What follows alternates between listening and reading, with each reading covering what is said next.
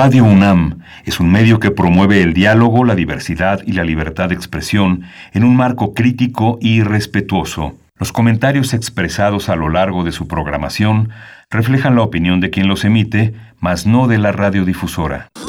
Radio UNAM presenta Primer Movimiento. El mundo desde la universidad.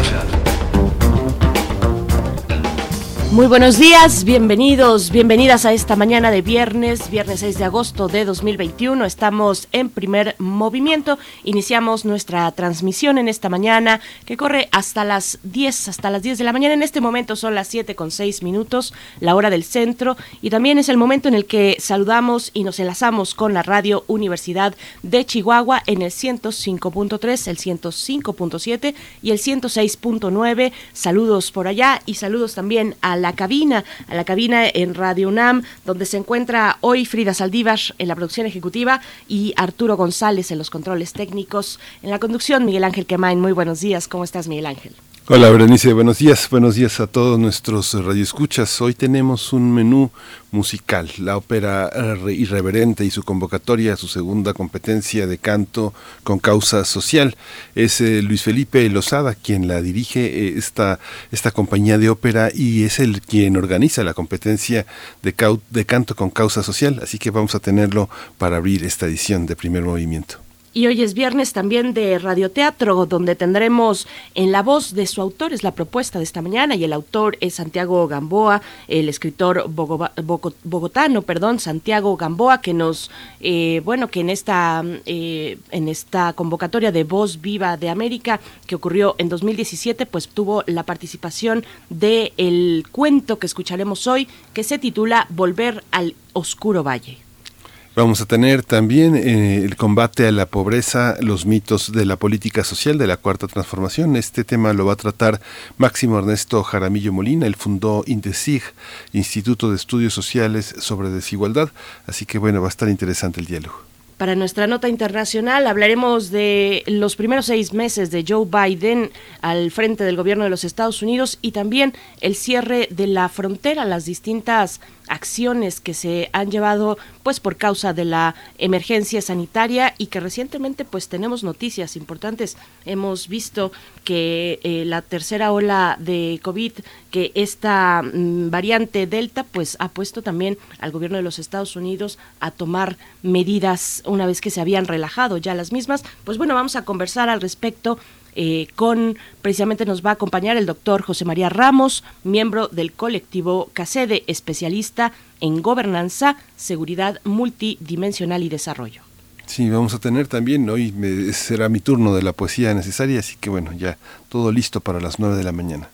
Y la mesa del día esta mañana tiene que ver con música, la música contracultural de protesta a 50 años del movimiento musical en México. Vamos a conversar con Guillermo Briseño, él es músico, poeta, compositor, fundador y director de la Escuela de Música del Rock a la Palabra. Así es que bueno, esta manera de cerrar eh, no solamente la emisión, sino la semana con música aquí en Primer Movimiento, les invitamos a eh, enviar sus comentarios, démonos así los buenos días a través de, de redes sociales. Ya saben, nos gusta mucho de verdad su participación, leerles y que este comunicación, esta comunicación sea de ida y vuelta con esa posibilidad. Arroba P Movimiento en Twitter primer movimiento UNAM en Facebook y ahora sí vamos con nuestro corte informativo sobre COVID-19.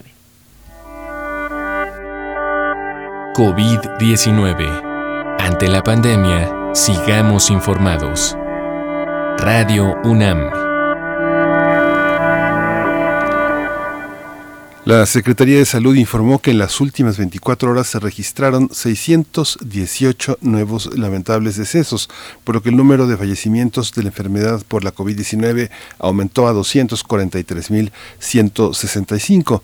De acuerdo con el informe técnico que ofrecieron ayer las autoridades sanitarias, en ese mismo periodo se registraron 21.569 nuevos contagios, por lo que los casos eh, confirmados acumulados aumentaron a 2.922.663, mientras que las dosis de las vacunas que se aplicaron contra COVID-19 suman ya 69.820.231. Los casos activos estimados en todo el país por la Secretaría de Salud son 138.096. En información internacional, en África, autoridades sanitarias respaldaron la petición de la OMS respecto a una moratoria global sobre dosis extra de vacunas contra COVID-19. Nuestra posición es clara, necesitamos vacunar a tanta gente como sea posible con las vacunas disponibles antes de empezar a mirar hacia dosis de refuerzo. Así lo señaló John Ken Ganson, eh, director de los Centros para Control y Prevención de Enfermedades de África de la Unión Africana. Hay que considerar que este continente solamente ha vacunado al 1.58% de sus 1.200 millones de habitantes contra COVID-19. En información de la UNAM, la pandemia por COVID-19 impulsó el crecimiento exponencial de los servicios de cómputo en la nube, pero también puso de relieve la preocupación sobre la garantía de protección a la información, el respeto eh, a su dignidad y privacidad. Esto es una coincidencia entre juristas que participaron en el seminario virtual Uso de la Nube, están seguros mis datos, que organizó el Instituto de Investigaciones Jurídicas de la UNAM.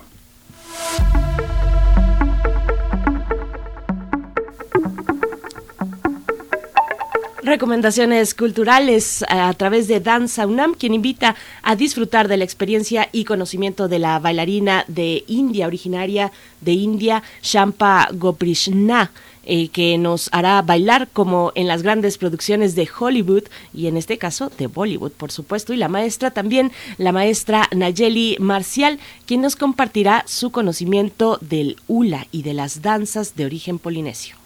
Danza desde casa, Bollywood Yula, tendrá sus sesiones los sábados 7, mañana, el 14, el 21 y el 28 de agosto, todos los sábados de agosto a las 10 de la mañana a través de la página de Facebook de Danza UNAM. No más teclee Danza UNAM, entre a Facebook y Danza UNAM y ahí encontrará toda esta oferta interesantísima de la dirección de danza de la UNAM. Por supuesto. Y bueno, vamos con, con, música.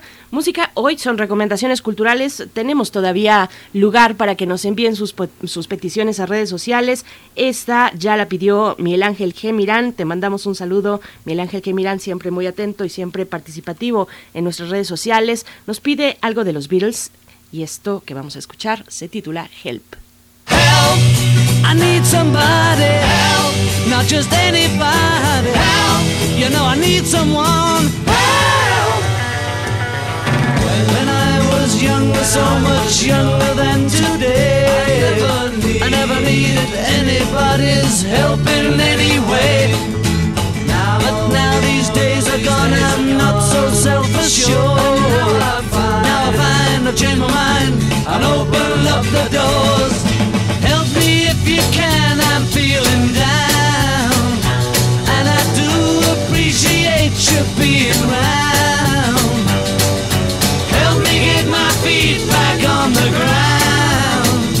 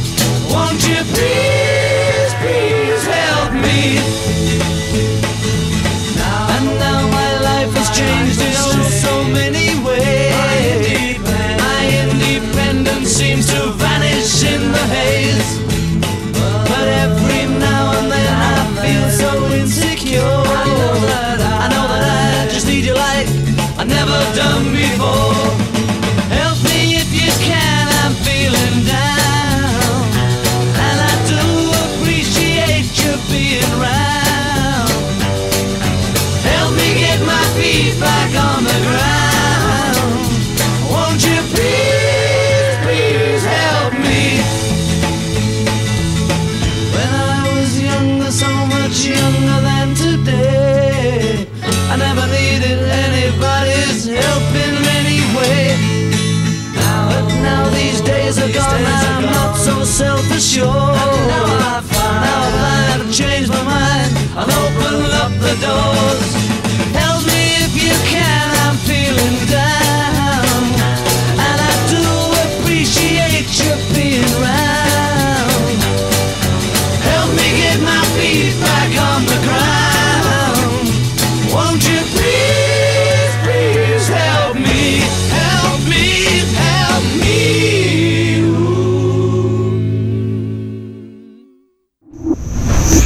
Movimiento.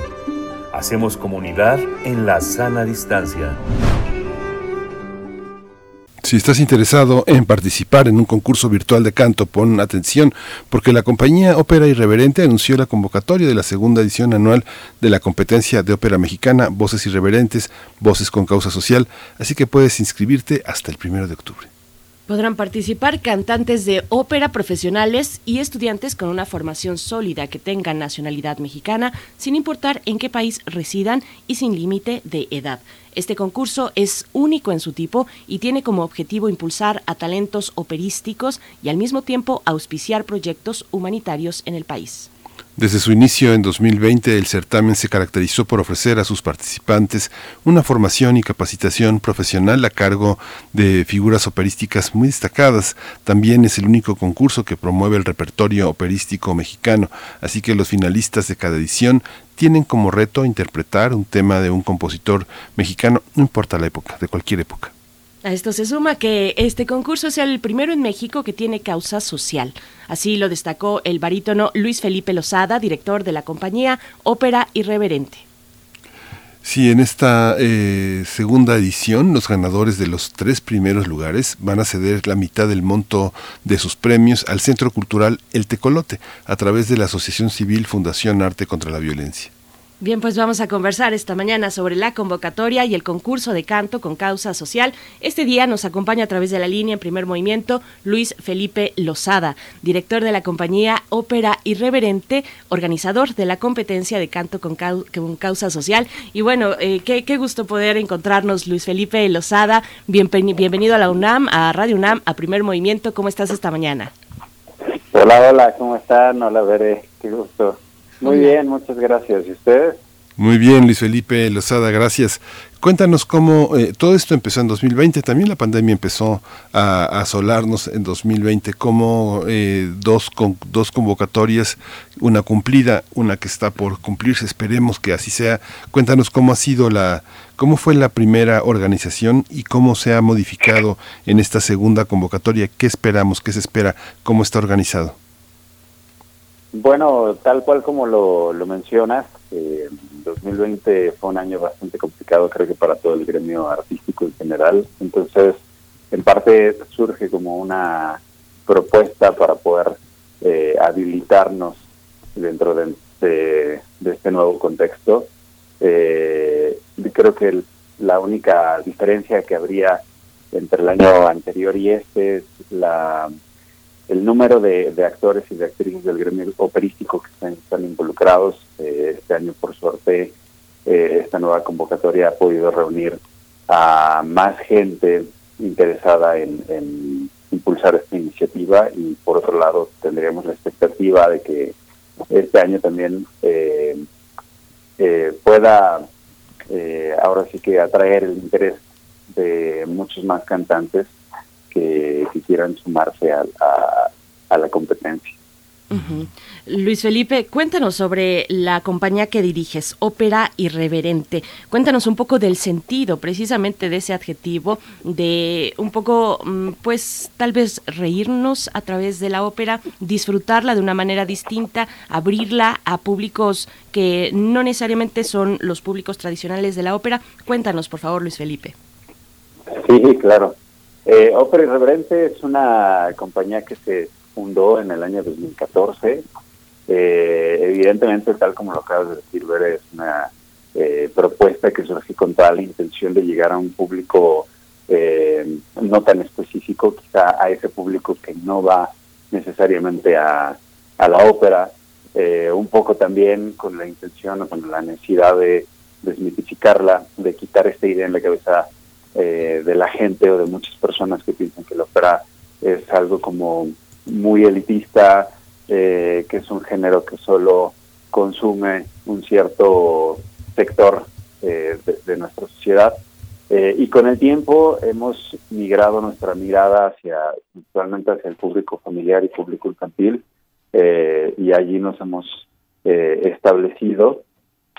también podría decir que en un inicio empezamos por adaptar títulos operísticos hacia público infantil, pero con el paso de los años tomamos la decisión de ya empezar a crear nuestras propias óperas, a escribirlas eh, desde el libreto y desde la música, eh, justamente porque nos dimos cuenta que quizá era la manera más genuina de poder llegar a, ese público y realmente pensar las obras desde un inicio eh, eh, para los niños, ¿no? Por supuesto. Sí, querido Miguel Ángel, sí, sí, te escuchamos. esta visión de la ópera eh, tiene en, en, sus, en, sus, en las páginas que ustedes difunden una conexión muy importante tanto con jóvenes eh, cantantes como con cantantes totalmente consagrados y espacios de enseñanza de la ópera. Cuéntanos un poco cómo se han establecido estos vínculos, cómo se vinculan las personas que están pues en territorios muy muy este, institucionales con personas que están en el territorio académico de estudiantes e independientes, eh, Luis Felipe. Bueno, pues eh, hablando específicamente de, de la competencia, eh, lo que nosotros queremos justamente es crear una comunidad, acercar, eh, como bien lo acabas de decir, a estas personas, a estos maestros y maestras que ya tienen una trayectoria, que ya cuentan con una experiencia muy vasta dentro de, la ópera, eh, con, con los jóvenes talentos en formación que tenemos en muy diversas partes de nuestro país. Es muy importante subrayar que México es una de las canteras más relevantes a nivel mundial eh, en lo que se refiere a, la promoción de talentos vocales. A veces no nos enteramos, pero eh, de verdad tenemos a muchos jóvenes abriendo ese camino en muchas otras partes del mundo y México siempre se ha distinguido por, por ser un semillero de cantantes de ópera profesionales. Eh, en ese contexto, eh, lo que nosotros queremos hacer a través de esta plataforma es justamente, como bien lo mencionabas, vincular a estas personas que ya tienen una experiencia muy vasta con, con estos jóvenes para poderles también ayudar o contribuir a que sea mucho más fácil transitar ese camino hacia darse a conocer, hacia tener mayores oportunidades. Eh, y por otro lado, creo que una de las convicciones que tenemos y uno de nuestros objetivos es también como incentivar y cultivar dentro de, todas estas personas que estamos eh, vinculadas a través de esta red el gusto por entender la razón social del arte y entender que también los artistas podemos jugar un papel eh, fundamental, muy importante dentro del, del quehacer en nuestra sociedad. Eh, creo que arte y causa social van muy de la mano. Eh, a veces se nos olvida un poco, pero la verdad es que nos sentimos muy contentos porque la respuesta en general, tanto de, de, de estas eh, cantantes y estos cantantes que están por ahora en este sector académico y de los que ya están consagrados, consagradas, ha sido muy, muy favorable y de verdad eh, ha habido un interés muy genuino por tratar de entender esta esta parte ¿no? de la razón social del arte. Claro, Luis, y es una labor de abrirse brecha, supongo yo. Cuéntanos cómo ¿Cómo ves, por ejemplo, el, la cuestión de los espacios que dan cabida, que, da, que están disponibles para exponer pues el trabajo operístico en México? Hace un momento hablabas de la ópera, de la ópera para público infantil, que en su momento yo supongo en el proyecto, y no supongo porque quiero contarles una, anécdota, en algún momento tuve la oportunidad también de, trabajar en uno de estos proyectos, eh, y, y, bueno, está ahí el, el CENART, por ejemplo, con este ciclo para niños y niñas niñas, la ópera es puro cuento. Tú participaste ahí, estuvimos en el mismo equipo hace muchísimos años y, además eh, por eso es doblemente eh, pues un, gusto conversar contigo, Luis, y saludarte de esta manera. Pero cuéntanos un poco de eso, de los espacios. Está de nuevo el CENAR con, con, ese, con, esa convocatoria, ese ciclo que cada año se da, la ópera es puro cuento. Cuéntanos cómo está esta cuestión en la apertura para la ópera en México. Y pues ahora sí que me hiciste darme un, un viaje, y yo me enteré que íbamos a, a, platicar. Este, y también porque, pues justo en este contexto de pandemia, tenemos un buen rato que eh, han sido muy pocas las, las oportunidades que hemos tenido de, de abrirnos al público. Eh, creo, sin lugar a dudas, que al menos aquí en la Ciudad de México, uno de los bastiones o uno de los lugares más importantes, como bien lo acabas de mencionar, es el Centro Nacional de las Artes, me parece eh, que por ahora es el único festival de ópera infantil que yo conozco aquí en la ciudad y casi, casi que me atrevería a decir que eh, en toda la República. Sin embargo, con el tiempo, con el paso del tiempo, me, he dado cuenta que eh, cada quien desde su trinchera hemos hecho lo posible por tratar de justamente abrir nuevos espacios que a veces no están eh, precisamente tan relacionados al quehacer operístico. Aquí en nuestra ciudad y fuera de ella están surgiendo también muchos grupos independientes, eh, eh, asociaciones también, que empiezan también a preocuparse por empezar a difundir la ópera de muy diversas maneras. Yo creo que no solo hay un solo camino, eh, soy de las personas que no cree que es eh, correcto, incorrecto, blanco o negro, yo creo que todo funciona. Entonces, eh, poco a poco se han ido habilitando nuevos espacios, este, por ello empieza a aparecer aquí en la ciudad también el Teatro Esperanza Iris, de repente con espectáculos de ópera para niños, eh, el Centro Cultural del Bosque. Entonces creo que ha sido un movimiento que poco a poco ha ido eh, tomando mayor fuerza. Ojalá que estos esfuerzos se, se, sigan difundiendo ya cuando podamos volver a la normalidad. Yo creo que muchos de nosotros y muchas de nosotros no sabemos todavía eh, qué nos espera cuando venga la bendita este, supuesta normalidad, eh, pero nada, estamos encontrando formas nuevas, ¿no? De, llegar al público en esta nueva eh, forma de, de, vida que, que estamos teniendo. Eh, pero sí, creo que veo con mucha alegría que poco a poco se abren más y más espacios con la convocatoria de, encontrar, eh, de buscar en lo mexicano un, repertorio que pueda ponerse en contacto con el público. ¿Qué autores mexicanos están en este, en este contexto de la ópera? ¿Qué sorpresas, qué sorpresas se han llevado con esta, con esta convocatoria, Luis Felipe? Bueno, yo, yo debo decir que yo soy el primer sorprendido eh, y, también subrayar que eh, también era un, ignoraba muchísimas cosas de, nuestro repertorio operístico nacional.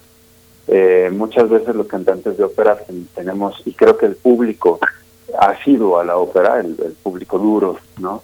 Que consume ópera tiene los ojos muy, tenemos los ojos muy puestos en esta versión eurocentrista, eurocentrista, perdón, de la ópera.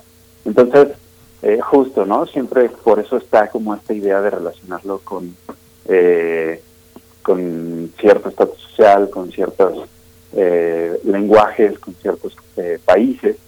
Eh, y muchas veces, por desgracia, no se nos ha inculcado dentro de nuestro aprendizaje que tuvimos compositores muy, muy importantes dentro, dentro de la ópera, que sí probablemente tenían esta influencia eurocentrista, porque pues no podemos olvidarnos que nuestro país eh, pasó por dos, dos eh, influencias muy directas, ¿no? La, la, española en un comienzo y, después también tuvimos aquí de visita a, los franceses. Eh, y bueno, la relación con, Europa de México siempre ha sido como, eh, pues, muy real, no, no, no, y un poco innegable. Pero vaya, estos compositores eh, que, existen y que por, desgracia muchos de esos materiales con el paso del tiempo se han ido perdiendo. Eh, ha habido también un desinterés enorme por parte de las eh, autoridades culturales ¿no? En, cuanto a poder dar a conocer este repertorio. Y también los mismos cantantes hemos caído un poco en, en, en, crear este desuso ¿no? de, de nuestras costumbres operísticas aquí en el país. Entonces, justo esa es la necesidad de este concurso, de poder replantear estos repertorios de compositores tan grandes como Melesio Morales, eh, el Maestro Vázquez, eh, en fin, eh, tenemos un, repertorio amplio, además de los compositores que actualmente también se dedican a, a, escribir ópera hoy por hoy, que de hecho este año por fin logramos vincularnos ya con un compositor actual que también va a prestarnos su repertorio para el concurso y en el futuro la mira es esa también, de abrir este espacio para también dar a conocer la obra de, nuestros compositores jóvenes y, bueno, algunos que también ya están consagrados, eh, dentro de este, de este concurso, que también sirva como una plataforma de promoción y divulgación de este repertorio. Por supuesto. Eh, Luis Felipe, bueno, también preguntarte eh, ¿cómo, cómo ves la formación de cantantes de ópera en México, digamos, un poco un comentario respecto a las diferencias, si es que son sustanciales o no, entre los centros urbanos, las capitales de los estados, la misma capital del país, frente a las periferias u otros lugares más alejados de donde se concentran eh, las oportunidades, digamos, de desarrollo y también de formación académica frente a la ópera. Ya, bueno, creo que seguimos teniendo un reto por delante muy grande eh, hace mucho que yo dejé la, la, vida académica, entonces justo ayer también estaba eh, en esta charla eh, en otra en otro espacio en donde nos estaban entrevistando.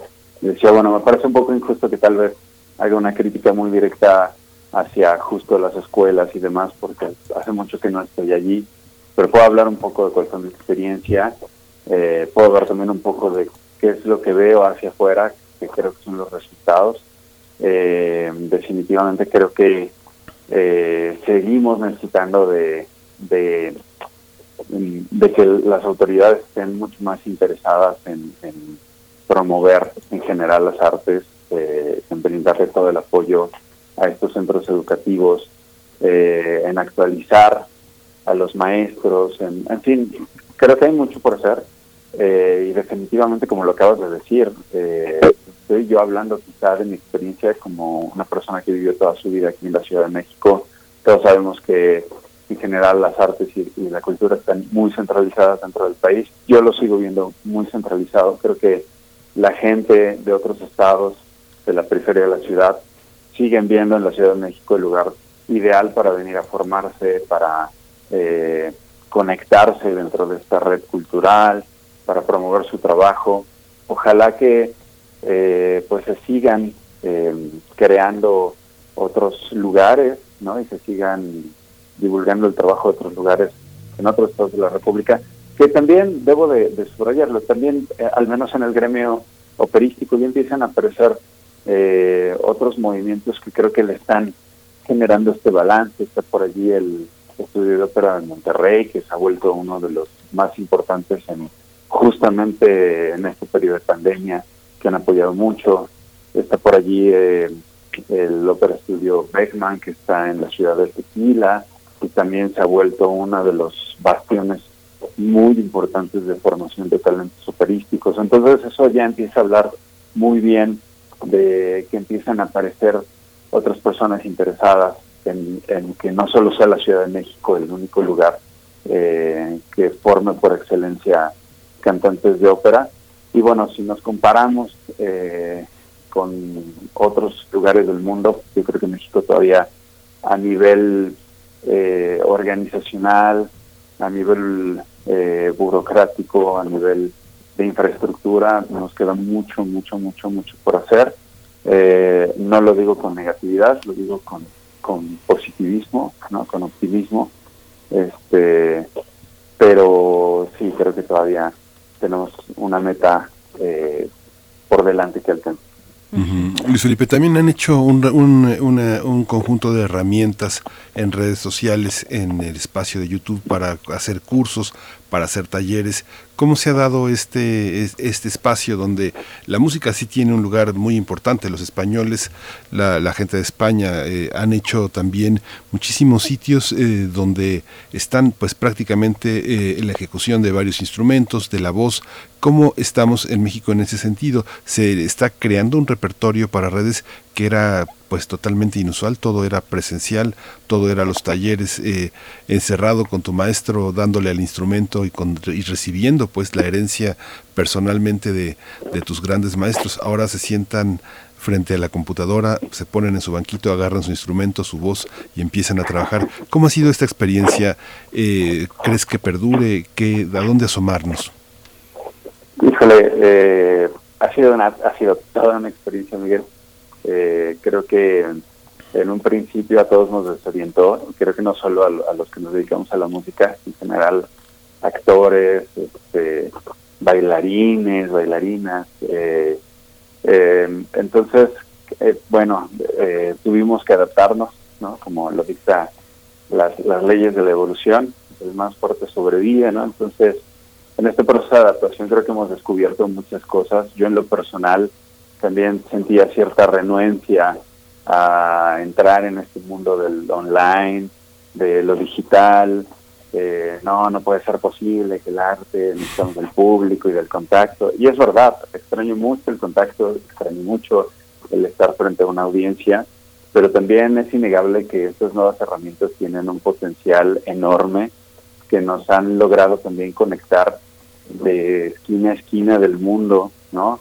Y como ahora tú lo decías, bueno, antes te encerrabas en el salón a trabajar con eh, una vaca sagrada, este, algo específico para recibir justo esta herencia cognitiva, pero ahora la verdad es que tienes la posibilidad de conectarte con las vacas sagradas en muchos rincones del mundo que antes hubiera sido muy difícil y de cierta forma creo que la tecnología lo permite dentro de lo que cabe. Eh, también es muy diferente quizás eh, un espacio educativo en donde uno toma una clase con, con alguien en específico a, por ejemplo, dar un concierto o, por ejemplo, algo que no he visto hasta ahora, eh, que no estoy diciendo que, no haya pasado, solo que yo no lo he visto, que se haya hecho una ópera, por ejemplo, online, ¿no? Pues, bueno, ya existen los streamings en vivo del Metropolitan Opera House, cuando todavía no había pandemia, pero yo creo que como todo no podemos, de nuevo, eh, subrayar esto, no es blanco y negro, creo que está bien la adaptabilidad, creo que está muy bien que empecemos a ocupar estas herramientas y un poco en ese contexto surge nuestro curso de verano que es introductorio a la competencia, porque nos dimos cuenta que era muy importante que tuviéramos una plataforma que también ayudara a las cantantes y a los cantantes que quieren inscribirse este año a la competencia a llegar mejor preparados y que la pandemia o el contexto de pandemia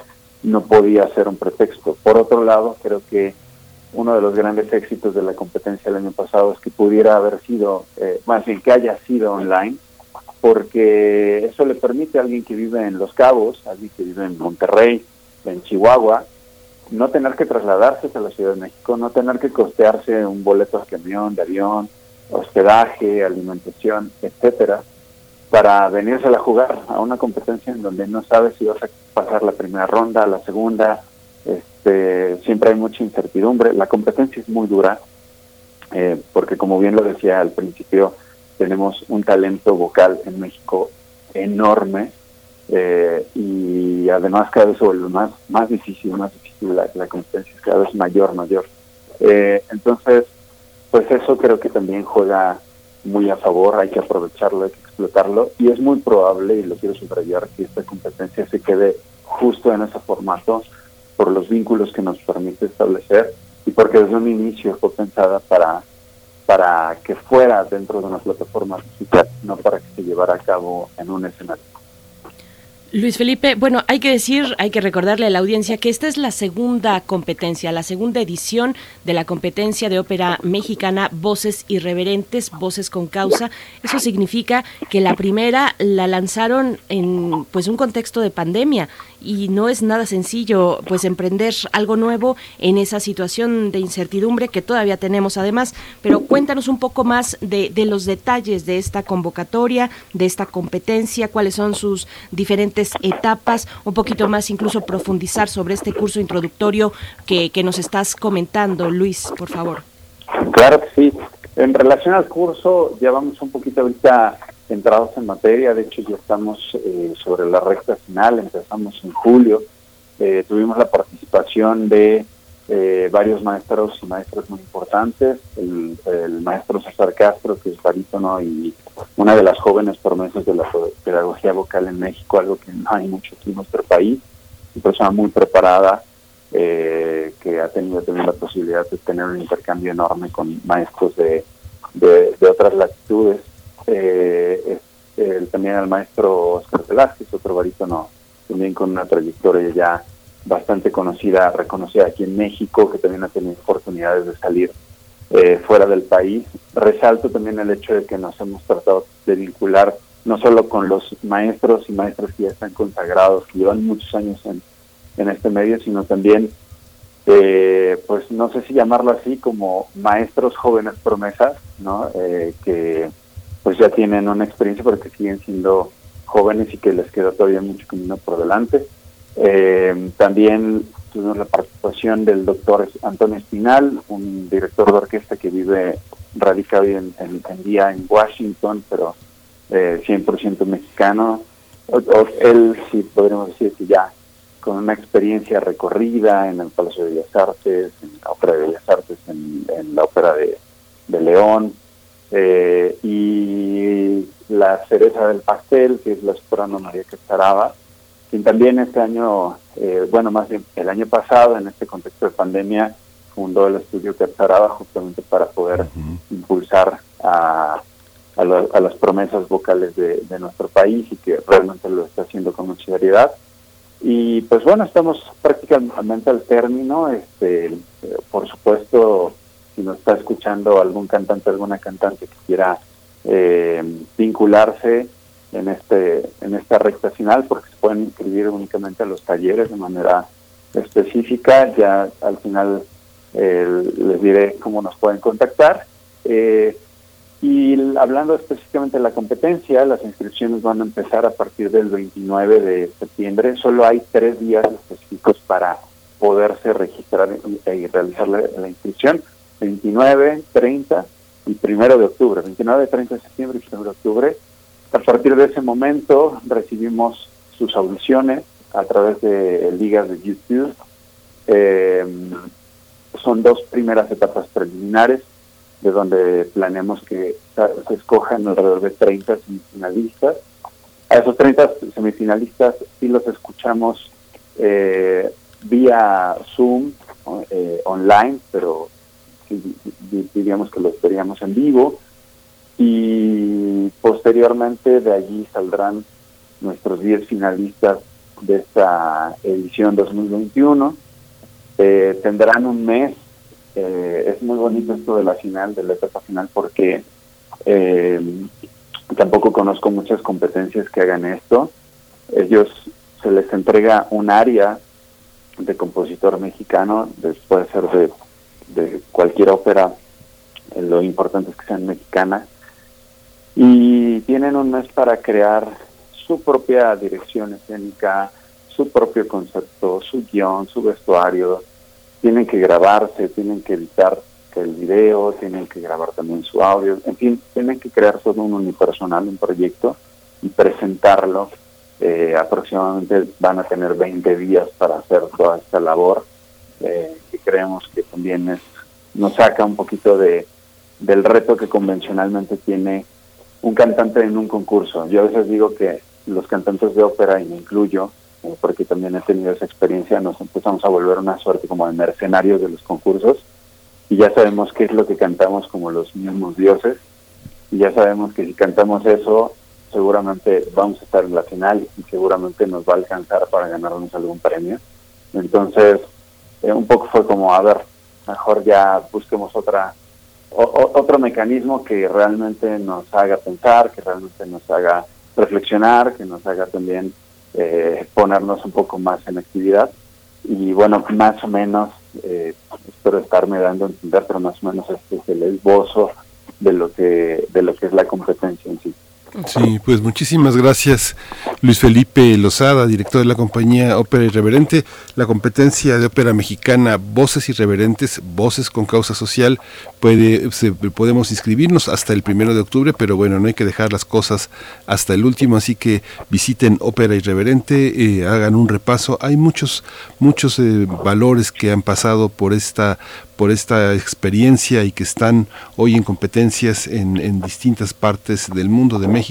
Así que bueno, sumarse a este esfuerzo que el barítono Luis Felipe Lozada, director de la compañía Ópera Irreverente, hace para, pues, para todos nosotros, para tratar de recuperar lo que se ha perdido y más en esta pandemia. Luis Felipe Lozada, muchas gracias por darte este tiempo esta mañana para, para difundir esta importante competencia, este importante encuentro.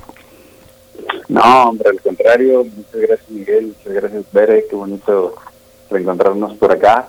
Este, estamos a sus órdenes y pues solo me quedaría decir que eh, nos sigan a través de nuestras redes sociales, Ópera Irreverente, Instagram, Facebook, Twitter y también a través de nuestra página web en donde siempre estamos actualizando toda nuestra información constantemente, operairreverente.org y pues muchísimas gracias, disfrutó muchísimo la, la entrevista, ojalá que igualmente la disfrute, la disfrute su audiencia.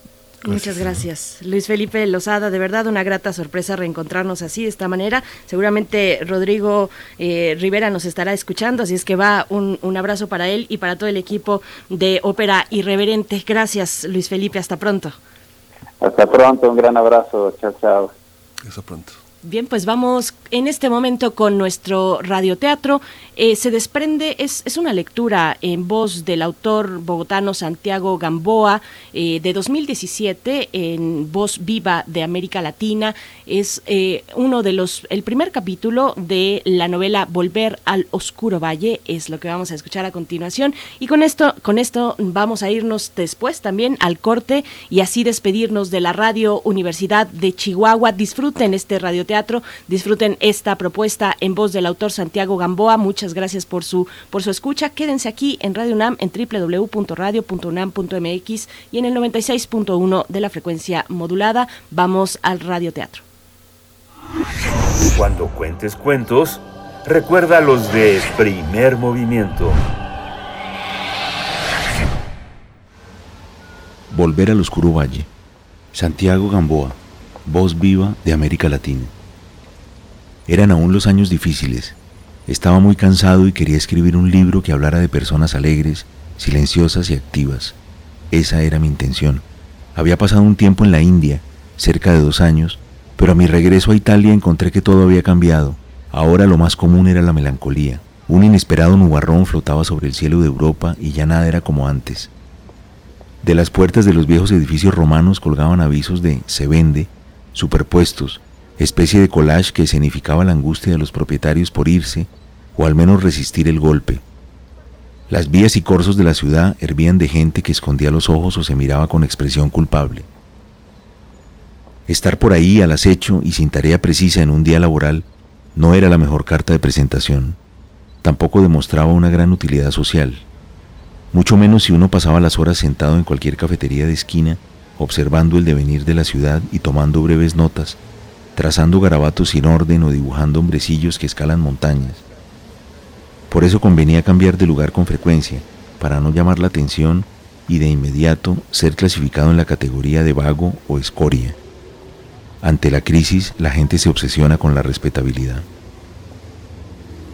Es comprensible, cuando una muchedumbre busca trabajo sin la menor esperanza, cuando las empresas reducen personal y los almacenes de moda anuncian saldos fuera de temporada, lo mejor es convertirse en el hombre sin rostro, ser el hombre invisible o de la multitud. Yo era ese hombre, siempre observando, atento a la menor vibración y tal vez a la espera de algo, con un té o café en la mano, dejándome arrastrar por la frenética actividad de los transeúntes, ese modo en que la humanidad activa va y viene, llenando plazas y avenidas como un banco de peces empujado por la marea.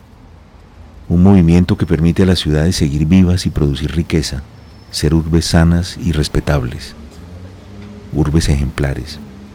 Esta historia comienza el día en que mi apacible vida de observador se vio sacudida por un pequeño sismo. Nuevo mensaje, me dije. Un correo electrónico. Vaya por favor a Madrid, cónsul, al Hotel de las Letras. Alojes en la habitación 711 y espéreme. Me comunicaré con usted. Juana. Eso decía el mensaje, ni una palabra más. Lo suficiente para desatar en mi interior una modesta tormenta, un derrumbe de galerías, Juana, ese conjunto preciso de letras aparentemente inofensivas que ocuparon mi vida por un tiempo breve. La boca se va abriendo al pronunciar su nombre. De todo aquello hacía ya varios años. Miré el reloj, eran las once de la mañana. Volví a leer el mensaje y sentí un desgarro aún mayor, como si una corriente de aire o un tornado me levantaran de la silla por encima de la avenida y sus altos pinos. Debía darme prisa, correr. Estaré allá hoy mismo. Espero indicaciones, contesté de inmediato, mientras urgía al mesero con la cuenta. Poco después yo también estaba en movimiento, enérgico y activo, en dirección al aeropuerto. Lloviznaba, hacía calor. Sentado en un taxi romano vi pasar la vía Nomentana hacia la estación de Termini, luego la Merulana y al final la Cristóforo Colombo. El camino más largo y tal vez el más bello al aeropuerto. Arrivederci Roma, pensé, recordando una vieja canción al ver la amada ciudad. Algo me decía que iba a pasar tiempo antes de volver, pues el nombre de Juana, su increíble evocación, irrumpía de forma cada vez más nítida y salvaje. ¿Habrán pasado siete años? Sí, siete desde que la conocí, cuando era cónsul en India y debió ocuparme del caso de su hermano, detenido en Bangkok. En todo este tiempo no volví a saber de ella ni de su hijo, a pesar de haber enviado oficios a consulados de muchos países, los cuales pidieron información a autoridades migratorias de aquí y de allá. Juana Manrique, pas d'information liée. Eso respondió desde París la Oficina de Migración del Ministerio des Affaires étrangères de Francia, último lugar desde el que Juana se comunicó conmigo. Lo mismo respondieron de otra veintena de cancillerías. Fue un misterio, una mujer y un niño dispersos en el aire congestionado del mundo, una enfermedad más de nuestro vertiginoso presente. No pude comprenderla en los pocos días en que conviví con ella en Delhi y tal vez por eso en todos estos años su imagen volvió con frecuencia, siempre en forma de pregunta. ¿De qué extrañas cosas huía con tanta obstinación? Cuando acabé la misión de cónsul regresé de Asia a mi vida anterior, la del que escribe y lee y vigila, la misma que ahora estaba a punto de abandonar por un escueto mensaje suyo. El taxi se abrió paso en medio de los atascos de la zona del Eur hasta la autopista Fiumicino. Ahora yo también me iba, como esa multitud cesante que tanto observé y siempre creí lejana a mi vida. Roma luchaba con ánimo por seguir siendo una urbe enérgica y activa, pero la batalla no era fácil. Un extraño indicador económico llamado spread, que no debía sobrepasar la cifra de 300, andaba rondando los 500. Grecia y España ya habían reventado ese límite y estaban cerca de la ruina. Los noticieros italianos abrían sus ediciones con la cifra diaria del spread resaltada en pantalla y se mencionaba con angustia su aumento, 470, 478. La gente aterrorizada alzaba las manos y exclamaba, ¿qué será de nosotros? ¿Llegaremos a 500? Por los cafés corrían las hipótesis más descabelladas. Se decía que la mafia quería quebrar al país para sacarlo de la zona euro y seguir explotándolo lejos del control de Bruselas. El diario La República registró el suicidio de 52 empresarios en menos de un año. Los bancos italianos, dando ejemplo de solidaridad y humanismo, prefirieron capitalizar su dinero en fondos europeos a plazo fijo en lugar de prestarlo a sus clientes de siempre, impidiéndoles trabajar y la mediana empresa necesita del crédito como las plantas de la luz. Pero la crisis mundial llegó primero de forma simbólica, con un estrepitoso naufragio a solo 100 metros de la costa toscana, frente a la isla del Giglio, una representación de lo que estaba por sucederle a todo el país como el augurio de antiguos oráculos, cuya voz parecía decir, algo grave se avecina, corred a vuestras casas. ¿Qué fue lo que pasó? El comandante de un crucero de lujo de la compañía Costa Crociere un pobre hombre llamado Francesco Schettino pensó en hacerle un saludo marinero a la isla del Giglio, algo que en Italia se llama linquino, costumbre de capitanes que consiste en pasar muy cerca de un puerto haciendo sonar la sirena. Pero se acercó demasiado y chocó contra un arrecife. Era el barco más grande de la compañía, con 1.500 cabinas dobles, cinco piscinas, casino, discotecas y restaurantes, un teatro de tres pisos y 6.000 metros cuadrados de gimnasios y spa. Como dirigir un hotel de cinco estrellas a toda velocidad contra una montaña de piedras. El barco averiado y haciendo agua se mantuvo a flote por tres horas antes de reclinarse hacia un lado y quedar semi hundido. Murieron 32 pasajeros atrapados en los ascensores y en sus propios camarotes. Tres de los cadáveres solo pudieron ser rescatados un año después, cuando sacaron del agua la carcasa oxidada de la nave. El comandante Esquetino, que según testigos estaba ebrio, fue el primero en abandonar el barco. Los italianos siguieron el naufragio en directo, conteniendo la respiración y de nuevo la voz del oráculo resonó por los aires. Oh parca funesta en infortunios, oh casa en desastres fecunda. Como un avión que incrusta el pico en un rascacielos, poco después llegó la crisis. Una violenta tempestad económica golpeó la frágil península y la dejó a la deriva, con medio cuerpo hundido en el agua. ¿Qué hacer? Algunos se lanzaron al mar e intentaron nadar a otras costas, pero ¿a dónde? Los jóvenes italianos, la mayoría sin empleo, no lo dudaron ni un segundo. Empacaron sus bártulos y salieron hacia el norte a trabajar de lavaplatos y meseros en Alemania, Noruega, Holanda o Suiza. Escapar al norte, siempre al norte. Allá los esperaban sistemas sociales de protección y el estado de bienestar con generosos subsidios. Al fin y al cabo eran comunitarios, hijos de la misma Europa. Los contribuyentes de esos países generosos, hiperactivos y responsables se apretaron un poco la barbilla y miraron con recelo esta inesperada migración blanca. Muy pronto, sin grandes aspavientos, pidieron que se restringiera un poco la entrada a los primos pobres del sur, o al menos que se mirara dentro de sus billeteras. Pero si la juventud de Italia escapaba del naufragio yendo a lavar platos a Berlín o Copenhague, ¿qué debía hacer esa otra servidumbre humana que vino de más lejos a lavarlos de ellos? Decenas de miles de peruanos, filipinos, bangladesíes, colombianos o ecuatorianos, ¿a dónde ir? Demasiadas manos queriendo agarrar un estropajo o una escoba y cada vez menos horas de trabajo en las residencias romanas o las tractorías del Trastevere. Algunos emprendieron el peregrinaje al norte, detrás de sus antiguos patrones, pero llegaron allá sin subsidios ni ayudas. Eran la clase más baja de la inmigración trabajadora. Algunos habían venido a Italia huyendo de la quiebra de España, que fue primero.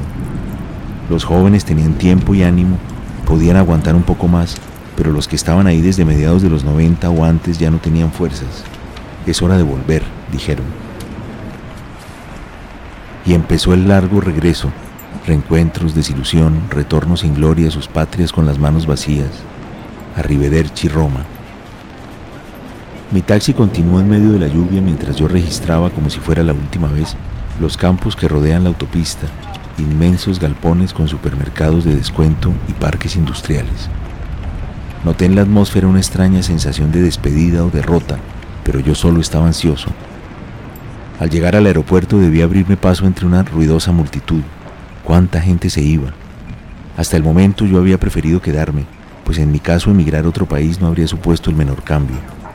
No sé si ya dije que soy escritor y es bueno escribir en medio de la tormenta, aunque no suene muy amable con el país en el que vivo. Puede ser incluso inmoral y canalla, pero es verdadero. La literatura se escribe también cuando la sangre corre por las calles, cuando el último héroe está a punto de caer troceado por una ráfaga o un niño estrella su cabecita contra el asfalto. Lo que es bueno para la escritura no siempre le sirve a la población inerme que está alrededor. Eso fue al menos lo que pensé sin saber lo que iba a pasar luego. Por eso en mis cuadernos más recientes no escribía de fugitivos o naufragios, sino sobre otro tiempo no muy lejano. Un texto viaje por la vida de uno de los más grandes prófugos de Occidente y de Oriente, la vida del poeta Arthur Rimbaud, mi compañía más constante en todos estos años de viajes entre Asia y Europa. Todo lo demás había quedado en el pasado, referido a otras épocas de mi vida. Pero fue Juana, desde ese mismo inquietante lugar en la memoria, quien vino a romper ese precario equilibrio. Fue su voz la que me hizo salir precipitadamente de Roma hacia algo nuevo que, intuí, podría ser visto incluso como un lento retorno.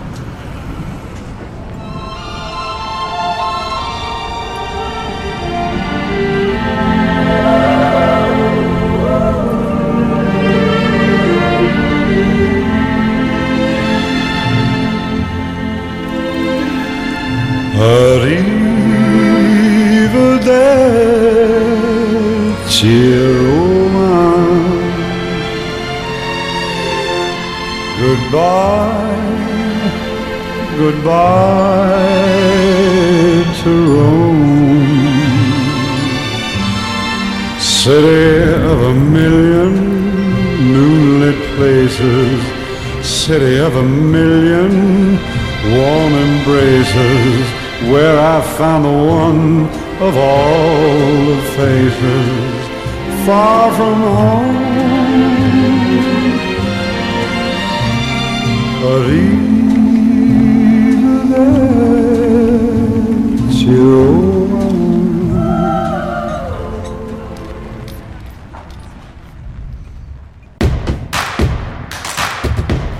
Encuentra la música de primer movimiento día a día en el Spotify de Radio UNAM y agréganos a tus favoritos.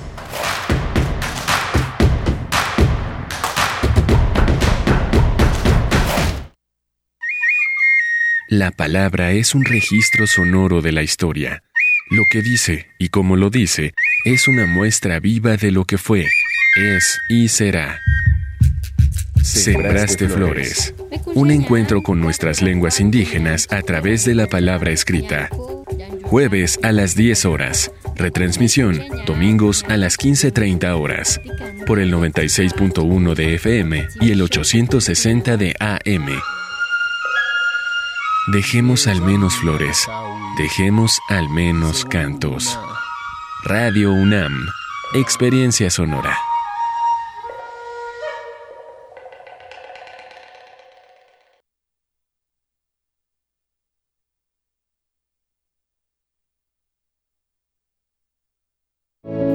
Tiene hambre de gloria. Es deportista.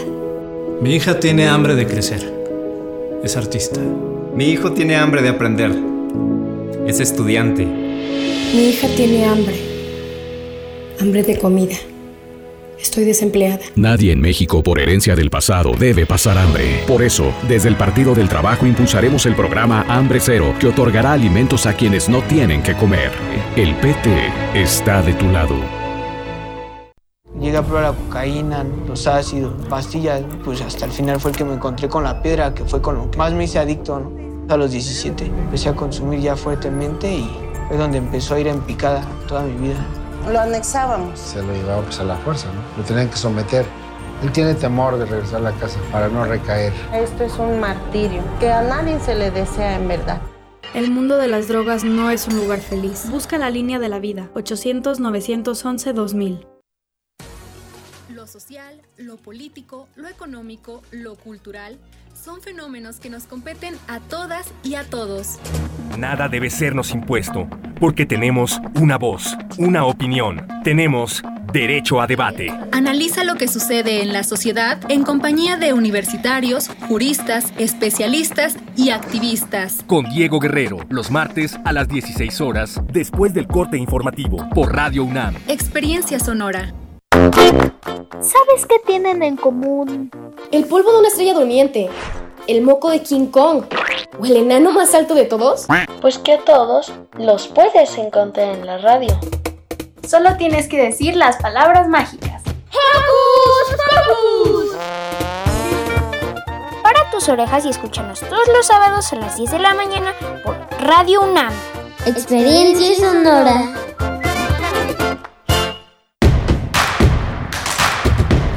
Encuentra la música de primer movimiento día a día en el Spotify de Radio UNAM y agréganos a tus favoritos.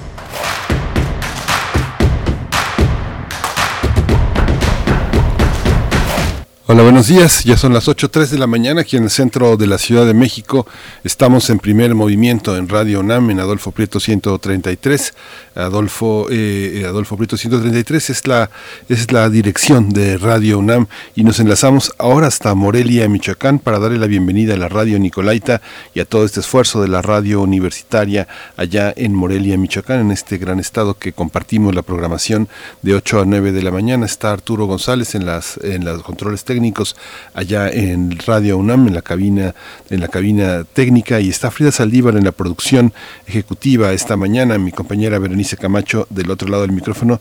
Berenice Camacho, buenos días. Buenos días, buenos días Miguel Ángel Quemain, saludos a Morelia, nos enlazamos con la radio Nicolaita en este viernes 6 de agosto y bueno, seguimos nosotros aquí en primer movimiento, seguimos de aniversario, siete años de este espacio que es de todos nosotros, de ustedes y de la producción de este programa y, seguimos también con regalos. Regalos en esta ocasión, Editorial Periférica nos da dos ejemplares para nuestra audiencia, nos regala dos ejemplares de La vida en tiempo de paz de Francesco Pecoraro. Es, eh, estos dos ejemplares se irán de la misma manera en la que los anteriores paquetes se han ido a través de una tómbola, una tómbola virtual que hemos de colocar los resultados de la misma en un video en nuestras redes sociales, pero todos pueden participar los que ya participaron en las dos anteriores tómbolas que, que se dieron esta semana, desde el principio de semana, y también los que no lo han hecho y quieran participar, pues pueden hacerlo a través de redes sociales poniendo un comentario, publicando un comentario sobre pues sus eh, anécdotas, comentarios sobre eh, primer movimiento, alguna foto, alguna fotografía de los aniversarios pasados o de los eventos pasados que en aquel momento cuando era tiempo de, estar juntos, eh, cuando no teníamos ni idea de que la cercanía pues podía ser implicar dificultades para nuestra salud, pues nos reuníamos y era así feliz la vida. Pero, pero bueno, si ustedes estuvieron en algunos de esos momentos, esas convocatorias, digamos, presenciales, en en la sala eh, eh, en la sala de, Radio UNAM, eh, en la sala Carrillo de Radio UNAM, pues ahí nos pueden también, también enviar sus fotografías y participar en esta tómbola, dos ejemplares que nos hace llegar Editorial Periférica, Francesco Pecoraro, La vida en tiempos de paz. Se van esta mañana hacia el final del programa, estaremos compartiendo los resultados, los nombres de los ganadores de, de estos dos ejemplares. Miguel Ángel. Sí, hacer muchas gracias por participar esta semana en nuestro aniversario. Ha sido muy estimulante saber que, bueno, ya lo sabemos que no estamos solos, pero cuando esa compañía tiene nombre y apellido o tiene un, un, estado, un avatar, es, es, sumamente estimulante, es sumamente rico porque pues el diálogo ocurre, la comunidad ocurre y hace posible todo esto que, que nos proponemos todos los días. Muchas gracias por estar con nosotros. Vamos a tener una una eh, inmediatamente el combate a la pobreza, los mitos de la política social de la cuarta transformación. Vamos a tratar el tema con Ernesto Jaramillo Molina, Máximo Ernesto Jaramillo Molina, el fundador, él fundó INDESIG, que es un instituto de estudios sobre desigualdad. Por supuesto, y también para la nota internacional hablaremos de los primeros seis meses del gobierno de Joe Biden en los Estados Unidos, el cierre de la frontera, las distintas eh, pues ya indicaciones y prácticas que se están poniendo en marcha para hacer frente a esta oleada de contagios por la variante de la variante Delta de COVID-19. Así es que bueno, estaremos conversando sobre estos primeros seis meses de Joe Biden en estas eh, en este contexto de pandemia. El doctor José María Ramos, miembro del colectivo CACEDE, especialista en gobernanza, seguridad multidimensional y desarrollo, es quien nos dará pues su lectura, sus apreciaciones sobre estos primeros, este primero medio año de Joe Biden al frente del gobierno de los Estados Unidos. Así es que bueno, esto para la hora que inicia esta hora que, bueno, eh, estaremos con, este, con estas reflexiones e invitándoles también, como siempre, a participar en nuestras redes sociales, hagamos comunidad, tengamos ese tipo de cercanía virtual, arroba P, movimiento en Twitter, primer movimiento UNAM en Facebook, Miguel Ángel. Sí, quería, eh, quería hacer una, una, una, precisión. Eh, se inició el miércoles pasado el festival Anti, el Antiteatro, que es el resultado del segundo, del segundo festival después de que se inició en la pandemia un gran movimiento de resistencia de muchísimos grupos en el país, eh, más de 300 iniciativas en todo, en todo el orbe trataron de enfrentar el cierre de los escenarios, se creó la ANTI, la Asociación Nacional de Teatros Independientes, y ahora está en su segundo festival.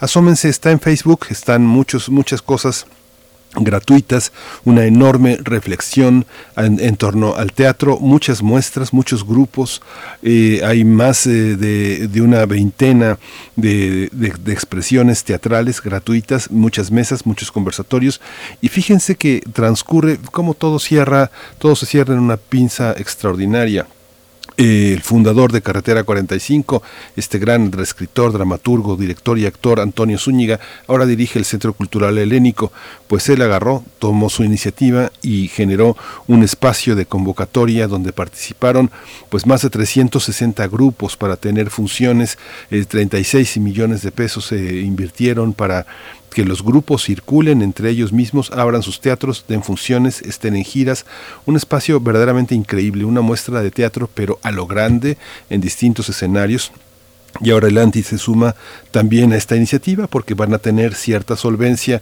algunas compañías y van a poder presentar sus trabajos. De esas 360 manos levantadas, pues solamente se pudo apoyar a 140, generó una polémica, pero pues como todo, no alcanza para, para todo lo que hay. Afortunadamente en México hay más solicitudes que recursos, que es una manera también de pensar que la gente, a pesar de las carencias, este, levanta sus edificios intelectuales y artísticos y pide, pide apoyo y sale adelante también con sus propios recursos. Así que no se despeguen. Consulten el Centro Cultural helénico, el teatro presencial y a distancia y el teatro que se hace desde la ANTI, desde la Asociación Nacional de Teatro Independiente, allí en Facebook van a encontrar toda la información y el Centro Cultural Helénico. Eso es lo que quería precisar.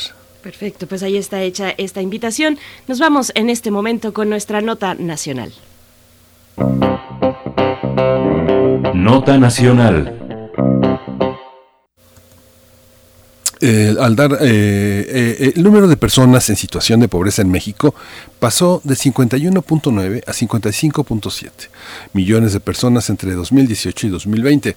Esto significó un incremento de 3.8% millones, es decir, pasó del 41.9% al 43.9 en el periodo que acabamos de señalar. Eso lo informó el Consejo Nacional de Evaluación de la Política de Desarrollo Social, Coneval. Así fue al dar a conocer las estimaciones de pobreza multidimensional 2018-2020, el Coneval también indicó que el porcentaje de la población en situación de pobreza extrema presentó un incremento de 7 a 8.5% entre estos años y el número, es decir, entre 2018 y 2020, el número de personas en situación de pobreza extrema aumentó eh, de 8.7 a 10.8 millones de personas en el país. Este documento indica que en términos de carencias sociales, el mayor cambio entre 2018 y 2020 es un aumento de 12 puntos, de 12 puntos porcentuales en la carencia por acceso a servicios de salud, que pasó de 16.2 a 28.2%. Y bueno, el debate sobre los programas sociales y su impacto en la reducción de la pobreza se ha intensificado en las últimas semanas tras la publicación de otros indicadores, como uno muy importante, que es la encuesta Ingreso-Gasto de los Hogares eh, del INEGI y la encuesta nacional de Empleo y Ocupación. Las cifras cuestionan la política social del presidente Andrés Manuel López Obrador, eso piensan algunos, los recursos destinados, la estrategia del gobierno para afrontar los efectos de la pandemia, el número real de beneficiarios de los programas sociales, entre otros indicadores. Bien, pues vamos a conversar esta mañana sobre las políticas sociales del gobierno federal, lo que arroja los datos eh, sobre pobreza multidimensional que, que arroja el Coneval y para ello nos acompaña ya en este momento Máximo Ernesto Jaramillo Molina. Él es fundador de INDESIG, Instituto, Instituto de Estudios sobre Desigualdad y bueno, es un gusto poder compartir esta mañana Máximo Ernesto Jaramillo. Gracias por, por estar aquí presente. Muy buenos días. Muy buenos días, Berenice y Miguel Ángel. La verdad es que también un gusto poder platicar con ustedes eh, en su programa y que pues eh, estos temas que son tan importantes y más ahora que estamos hablando de la relación entre esto sobre políticas sociales y los cambios en pobreza, pues justo ahí creo que vale la pena conversar y difundir esta esta información. Muchas gracias. A ver, cuéntanos, cuéntanos este los mitos de la política social de la cuarta transformación y el combate a la pobreza. ¿Por dónde empezar? Sí, tal vez empezar por eh, esta idea que existe y que hay que decirlo, existe tanto en quienes eh, apoyan al gobierno, quienes militan dentro del gobierno o el partido Morena y quienes son contrarios a, a, este partido, que esta idea de que el gobierno de López Obrador es el que más invierte en política social eh, durante la historia en México. Entonces, esta idea que, que se difunde muchísimas veces eh, desde las conferencias eh, matutinas y en diversos medios, la realidad es que no, digamos, no tiene un sustento en términos de los datos ni presupuestales, ni lo que vemos ahora con los datos que decíamos de, la encuesta nacional de ingreso y gasto de los hogares. Entonces, tal vez lo primero a decir es, es eso, eh, digamos, si comparamos, por ejemplo, la totalidad del presupuesto de programas sociales federales respecto del PIB, que es la, la relación más, más sencilla, podemos ver que si bien entre 2018 y 2019, cuando se ejerce el primer presupuesto de este sexenio, aumentó eh, un, porcentaje importante el, e, este presupuesto para programas sociales federales, llegando a 4.2% del PIB en 2019, esto estaba todavía muy lejos de el presupuesto o el, digamos el indicador similar que llegó a alcanzar en años como 2013, 2014, 2015 donde superaba 5% del PIB. Lo decía en 2019, 4.2% del PIB.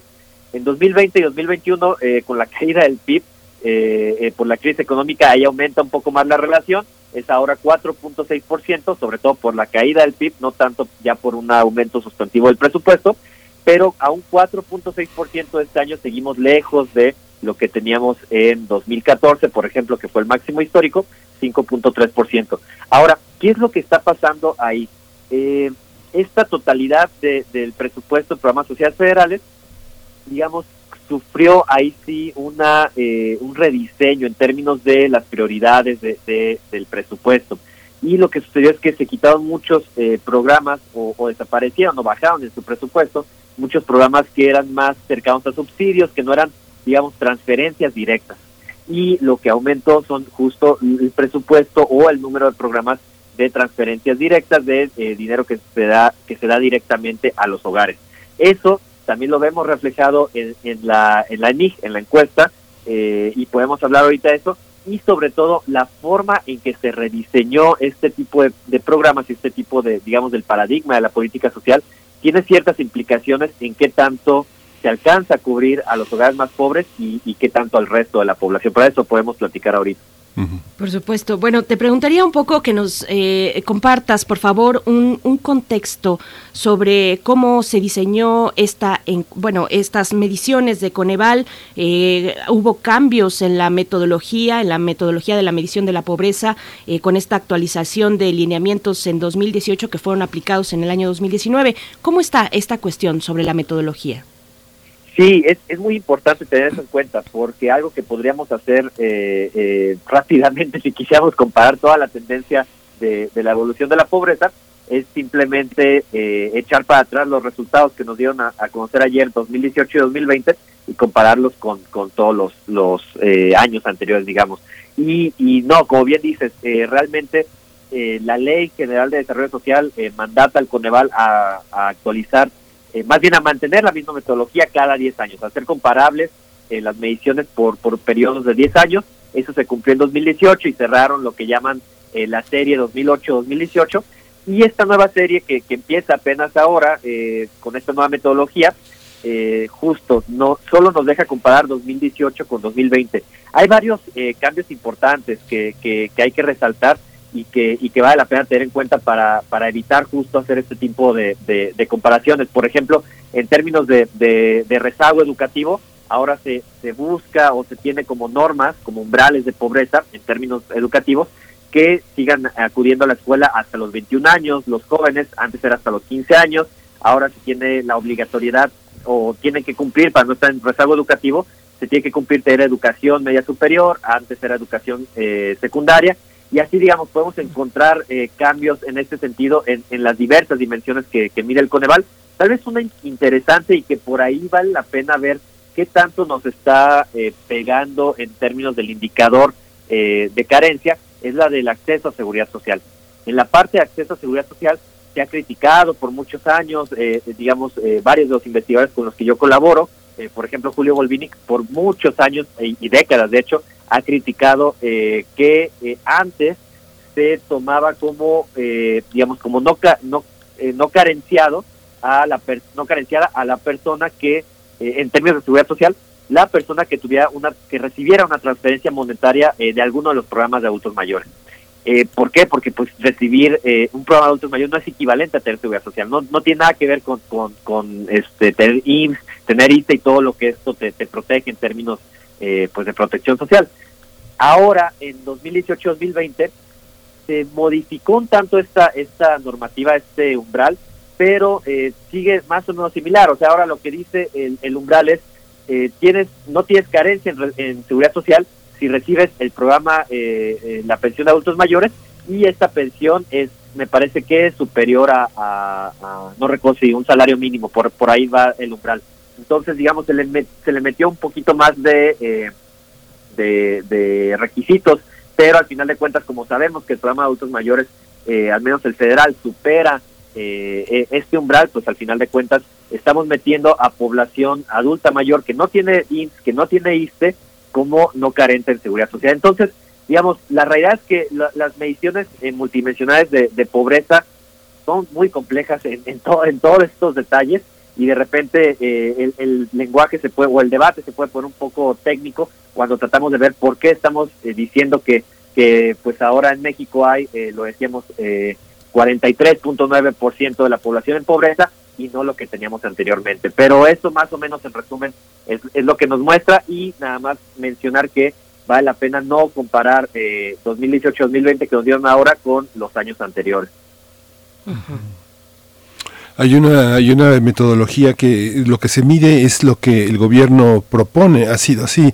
El gobierno de Fox heredó toda una serie de mediciones que parte de un equipo que venía desde el, desde, el, salinismo, hizo como medidas para pensar que México progresaba, que México era de los mejores países eh, del mundo. Toda esta fantasía que vendió el salinismo, que en 96 eh, este, empezó a aterrizar en la realidad y que ya en el gobierno de Cedillo ya francamente había quedado este, en, una, en una enorme crisis tanto eh, moral como económica. Pero después vinieron 12 años de una, de una serie de mediciones eh, muy, muy erráticas, donde lo empresarial, la changarrización de un poco del análisis económico por parte de, los, eh, de las personas que pensaban en el, en, el, en el gobierno de Fox y en el gobierno de Calderón, generaron también medidas que después tuvieron nuevos indicadores, este máximo con el gobierno de, eh, de Peña Nieto, donde intentaron con las reformas que implementaron ofrecernos otro rostro del país con números muy distintos. Eh, ¿cómo, cómo, ¿Qué medimos ahora? ¿Tenemos que medir con los mismos raseros cuando López Obrador señaló que los indicadores y las palomitas que nos ponían las consultoras extranjeras ya no tenían que ser como los mecanismos que regían México. ¿Qué pasa? ¿Qué pasa con estos indicadores para investigadores, para colegios como el ITAM, como el Colegio de México, como este el CIDE? Eh, se, quedan sin paradigmas, sin parámetros o, los juicios empiezan o siguen con los parámetros que han fijado las, las eh, medidoras internacionales? ¿Cómo estamos en esa situación? Sí, es, es como bien dices, es complicado. Al final de cuentas, la medición de pobreza en un país tiene eh, tantas eh, consecuencias en el dato que es una batalla. realmente es una batalla eh, definir los, los umbrales y definir la metodología. ¿Por qué? Porque pues al final de cuentas con la medición de pobreza y con los avances o retrocesos en la medición de pobreza, por un lado, antes al menos se identificaba quiénes eran los, los hogares merecedores de, de política social, ¿no? Quienes eran definidos como pobres pero por otro lado, al final de cuentas se evaluaba el avance del gobierno, la eficiencia del gobierno en, en, lograr disminuir ese problema, ¿no? Entonces, por ahí la, la importancia muy grande y la realidad es que esta crítica uh, que, bien señalas de cómo eh, muchas veces eh, se puede adaptar la, medición de pobreza a los, digamos, a, a, lo que necesita el gobierno o, o el gobierno adapta sus políticas a la medición de pobreza, cualquiera de las dos, es algo que al menos también desde el ámbito eh, que escribimos nosotros en este campo académico, hacíamos la crítica ya desde antes. Por ahí hay un artículo muy viejo ya perdido que, escribí en, eh, me parece, en 2017, que se llama Siete Pasos para disminuir artificialmente la pobreza. Y era eh, justo estos cambios que se habían hecho en las mediciones para el año 2016, que, que salieron o se publicaron en 2017, y cómo había muchas críticas sobre eh, algunos cambios que se habían hecho en la forma de levantamiento de la encuesta, en cómo estaba atendiendo estos cambios, el mismo Coneval, etcétera. Pero, eh, pues esa crítica, así como la podíamos hacer en sexenios pasados, me parece que hay que tenerla muy en cuenta en el sexenio actual. Pero lo que diría es, para salir de, de, ese tema, eh, digamos, como tan técnico y, y, que se puede poner tan rebuscado, una forma sencilla de poder evaluar el desempeño de la política social es en lugar de medir, eh, digamos, cuántas personas eh, o cuál es el impacto de los, programas sociales en las personas en situación de pobreza, si estamos diciendo que es difícil definir eh, la situación de pobreza conforme a las distintas metodologías, una forma muy sencilla es simplemente lo que presentamos nosotros en el Instituto de Estudios sobre Desigualdad, que es medir el alcance de los programas sociales y sus efectos con respecto de los deciles eh, de ingreso. ¿Y qué son los deciles de ingreso? Es simplemente hablar como de la población total en 10 partes iguales. Es decir, hablamos de a cuántas personas le llegan los programas sociales del 10% más pobre del país, del 10% más rico del país y los diferentes, digamos, escalones que están en medio. Entonces, eso es, es una forma que, que ahorita podemos eh, platicar, eh, de, digamos, de cómo ha ido el avance en esos términos.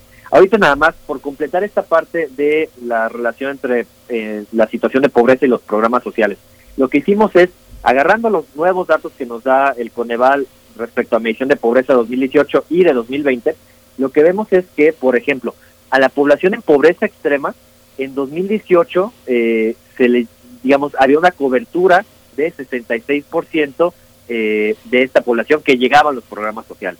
Es decir, eh, 66 de cada 100 eh, personas en esta situación de pobreza extrema recibían al menos un programa social. En 2020 esta, eh, este alcance bajó y bajó muchísimo, bajó hasta 43%. Y siguiendo con esta eh, misma eh, categorización de población en, pobre, en situación de pobreza extrema. Entonces ahí la diferencia es 23%, siendo que, y ese es otro de los mitos que, que hablamos hace rato, que por un lado eh, se dice no solo que la política social del país es la más grande de la historia, sino que eh, es tan grande que se cubre a 95% de los hogares en pobreza. Y en pobreza, ni siquiera en pobreza extrema. Cuando vemos el dato para la población en pobreza, eh, digamos, eh, total, sumando pobreza moderada y pobreza extrema, lo que vemos es que en 2020 se llega solo a 39% de esa población. Entonces, esto es menos de la mitad de la cobertura que en, distintas ocasiones nos han dicho desde el gobierno federal que existe de 95%. Esto es, es, es grave porque justo este dato se daba cuando, eh, digamos, en los inicios de la crisis económica del año pasado, eh, específicamente ahí tenemos la cita en el artículo de que el presidente lo mencionó en la conferencia del 5 de abril, cuando se era un informe de los distintos informes que da, eh, dominical, y que eh, se iban a anunciar medidas para, eh, digamos, medidas económicas y sociales para enfrentar la crisis económica. Y ahí se anunció que no habría más programas sociales. ¿Por qué? Porque al, al 95% de la población eh, pobre se le cubría con un programa social. Lo que vemos es que, pues desgraciadamente, esto no era cierto y desgraciadamente esto, eh, de haberse identificado de, de otra manera, se hubiera podido o hubiera sido la justificación para activar programas sociales pues ante la crisis, ¿no? Eh, lo que vemos es, como bien decían hace rato, el aumento de la población en, en pobreza moderada, el aumento más, eh, en términos porcentuales al menos, más eh, acentuado en pobreza extrema. Ahí lo que vemos es, es un aumento de 21.4% de la población en pobreza extrema. Es, es un aumento, eh, nosotros todavía queremos revisar eh, los datos con la medición anterior, con la metodología anterior de años anteriores, pero es un dato que al menos hace muchísimos años que no se veía. Entonces, eh, de ahí que sea tan importante la, eh, el alcance de los programas sociales a la población más pobre. Y ahorita podríamos platicar, por ejemplo, tanto en estos términos de decirles que decíamos, o de cuáles son las razones del por qué eh, notamos esta caída tan grave en el alcance de los programas sociales. Máximo, bueno, sí, yo también me quería detener en esta cuestión de la distribución del ingreso con respecto a los deciles, precisamente deciles de, de, de ingreso. Eh, hay un incremento, entiendo, aunque marginal en estos, salvo eh, el porcentaje más rico de la población. ¿Cómo está esta consideración de los diferentes deciles eh, por cuestión de ingreso? Y también, ¿qué nos dice en ese contexto, en ese sentido y en esas cifras, la ENIG, esta encuesta de ingreso? Eh, de ingreso y gasto en los hogares. Cuéntanos un poco, por favor, Máximo. Claro que sí. Eh, sí, tal, tal vez eh, esto es bien importante porque ahí ya estamos hablando, digamos, de, de, tal cual de la desigualdad que hay en el país, ¿no? Entonces, lo primero a decir es, efectivamente, por ahí había, a, a, a, digamos, algunas, eh, pues, eh, perspectivas positivas sobre lo que había eh, anunciado el INEGI la semana pasada con la NIC y justo decían que pues en todos los, los es decir, en el 90% de la población habían caído los ingresos, pero donde no habían caído era en el 10% más pobre, ¿no? Ahí había pasado en, en, en pesos de 2020, es decir, en, quitando la inflación, habían pasado los ingresos mensuales de 1.384 pesos por persona a 1.401 pesos por persona, es decir, 17 pesos más, que es un, es un aumento prácticamente eh, marginal, ¿no? Entonces se, se veía esto con, con alegría, decían, bueno, cayó el de todos, pero no el de los más pobres. Esto hay que decirlo, es algo que eh, pasa eh, frecuentemente en México, o más bien, siempre pasa cuando hay crisis económicas. En 2000, en la crisis del 94, con Cedillo pasó lo mismo, eh, cayó más el, el, el, ingreso de los hogares más ricos, cayó menos el de los hogares más pobres o no cayó, y eso mostraba que, o parecía que al comprimirse la, la, estas brechas, eh, pues parecía que disminuía la desigualdad, en el 2008-2010, eh, con la crisis financiera, pasó lo mismo también y entonces lo que tenemos ahora en, entre 2018 y 2020 es, es algo similar, la compresión de los ingresos, es decir, cae eh, de un, porcentaje mayor eh, el ingreso de los, de los hogares más ricos eh, y, y, no tanto el de los hogares más pobres. Ahora, lo que hay que decir ahí es que esto que suele pasar en México tiene una relación o tiene una explicación, digamos, en términos de cómo la población más, más pobre en el país realmente sufre una pobreza, eh, de una situación de pobreza crónica, de una naturaleza que no necesariamente está asociada con eh, los ciclos económicos, eh, digamos, de, la economía nacional, ¿no? O, lo que diríamos las crisis económicas. Entonces, en ese sentido, hay un poco más desconexión ahí, digamos, son tan bajos los ingresos que no hay mucho lugar hacia donde bajar más, ¿no? Y los ingresos de los más ricos, pues son tan altos comparados con los de los más pobres que sí hay eh, digamos, eh, un poco más de margen para, para la caída. Entonces, lo primero que habría que decir es, esta eh, intuición de que la desigualdad disminuyó entre 2018 y 2020 como disminuyó con las crisis económicas pasadas, habría que tomarla, diríamos, con pincitas, ¿no?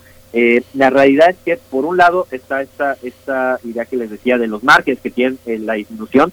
También hay que pensar que la caída eh, tal vez de 300 pesos en el presupuesto mensual de una familia que apenas gana 2 mil pesos, pues ahí sería mucho más grave eh, en términos de lo que eso te afecta que la caída de, eh, digamos, lo que vemos según la ENI es que cayó el presupuesto del, del, el ingreso del 10% más rico, cayó de 13.400 pesos por persona a 12.600 eh, pesos por persona. Es la caída más pronunciada, pero digamos no es, digamos, eh, este margen de caída pues no pareciera que podría afectar menos a, este tipo de hogares. ¿no?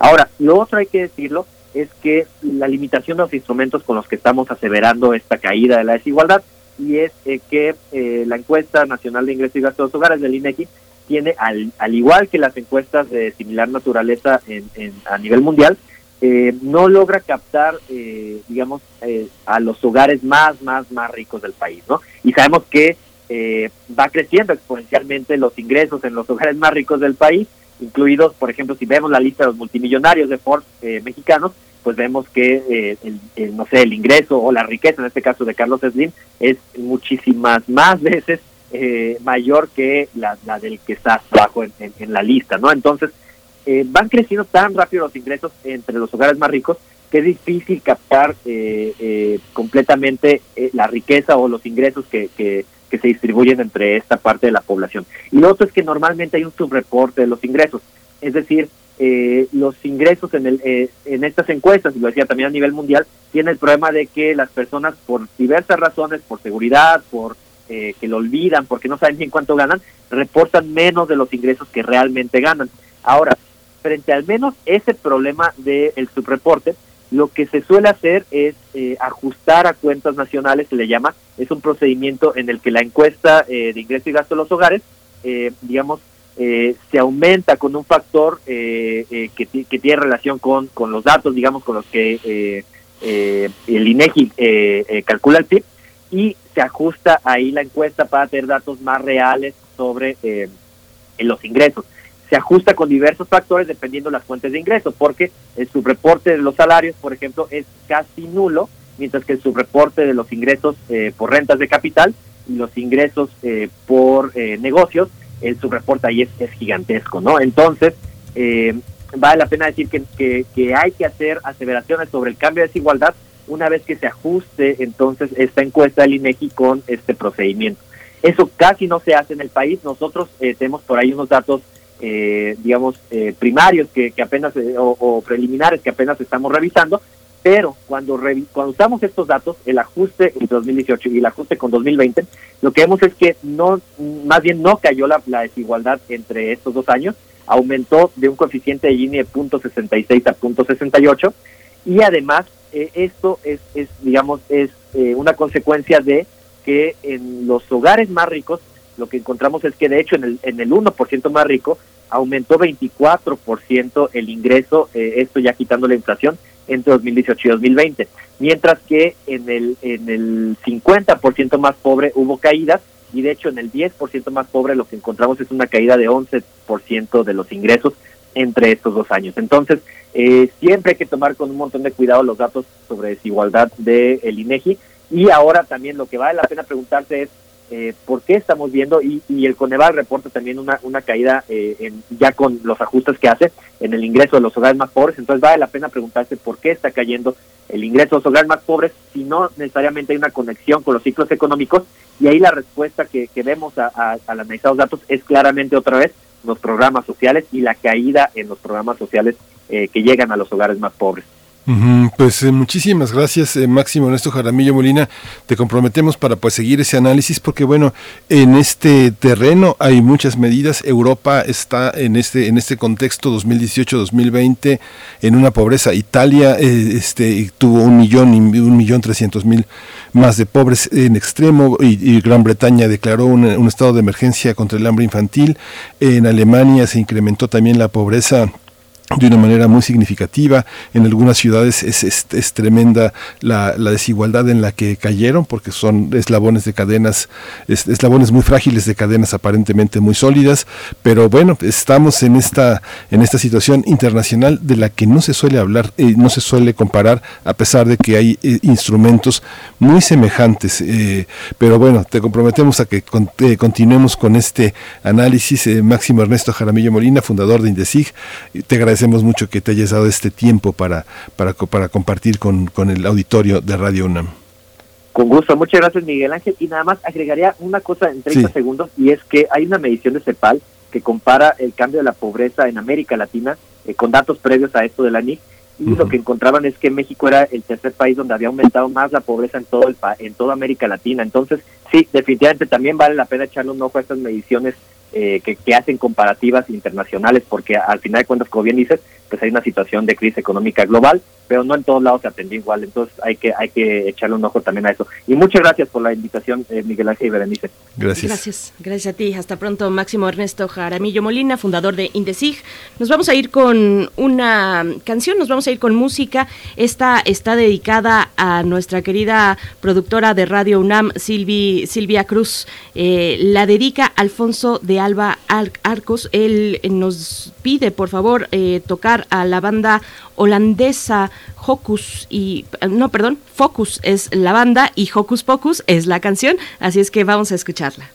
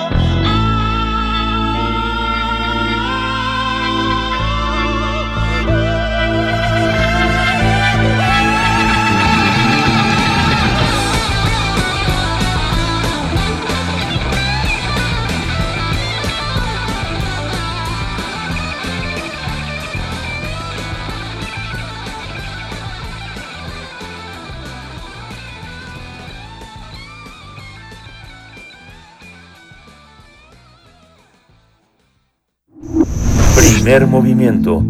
Hacemos comunidad con tus postales sonoras. Envíalas a primermovimientounam.gmail.com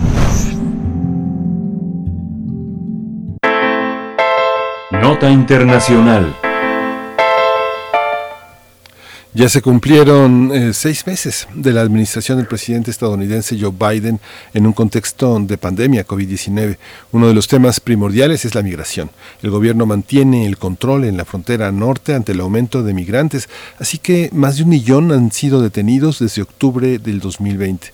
A esta situación migratoria se suman las cerca de 50.000 detenciones de menores no acompañados que se han efectuado en los últimos cuatro meses. A su vez, el gobierno de Biden anunció que pretende impulsar la economía de los países que conforman el Triángulo Norte, lo que también implica promover una política anticorrupción en Centroamérica.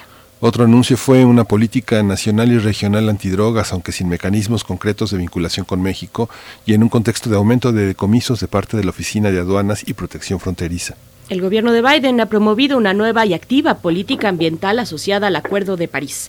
También ha destacado su amplia política de vacunación. Sin embargo, la frontera norte de nuestro país permanecerá cerrada frente a los avances de la vacunación en ambos lados. El criterio fundamental, según el Departamento de Seguridad Nacional, es disminuir la propagación de COVID-19, incluida la variante de Delta, por supuesto. Desde marzo del año 2020, la frontera mexicana con Estados Unidos ha estado cerrada, con lo cual ya suman 17 meses de exclusión del cruce para los mexicanos. Bien, pues vamos a conversar y reflexionar en torno a los primeros seis meses de Joe Biden como presidente de los Estados Unidos y el cierre de la frontera con nuestro país. Este día nos acompaña a través de la línea el doctor José María Ramos. Él es doctor en Ciencias Políticas y Sociología, profesor investigador del Departamento de Estudios de Administración Pública del Colegio de la Frontera Norte y es miembro del colectivo CACEDE. A su vez es también especialista en gobernanza, seguridad multidimensional y desarrollo. Y bueno, siempre un gusto poder conversar, doctor José María Ramos Chema Ramos, gracias por estar aquí. Bienvenido una vez más. Buenos días. Muy buenos días, Berenice y Miguel Ángel. Encantado de estar con ustedes. Muchas gracias, José María Ramos. Eh, eh, empezamos, eh, hicimos una, una, propuesta de algunos de los puntos que consideramos importantes para señalar en estos seis meses. Este, ¿Por cuál le, le gustaría em, empezar, José María? Le dejamos la voz. Pues simplemente, Miguel Ángel, eh, pues destacar que sin duda alguna eh, esta revisión que ustedes mencionaron muy atinada refleja cambios muy importantes por parte de la presente administración eh, de Biden en comparación a la pasada administración. Y esto sin duda alguna pues además de generar algunas oportunidades también tiene una serie de problemas. Como ustedes lo comentaron la agenda fundamental de, que ha planteado esta administración ha sido en el tema de migración incluso superando el tema de política antidrogas y sobre todo eh, el tema que tenemos en frontera norte, que es la violencia muy acuciante que tenemos. Eso refleja sin duda alguna la prioridad. Y como ustedes lo comentaban, el día hace algunos días se formalizó esta propuesta de reactivación y de apoyo hacia hacia Centroamérica. Sin duda alguna es un plan muy importante, son cerca de cinco puntos este plan, desde mi punto de vista, no se había dado, bueno, a diferencia de otros planes, el último con una formalidad y, relevancia fue planteado por la administración de Obama, en donde estaba Biden como vicepresidente.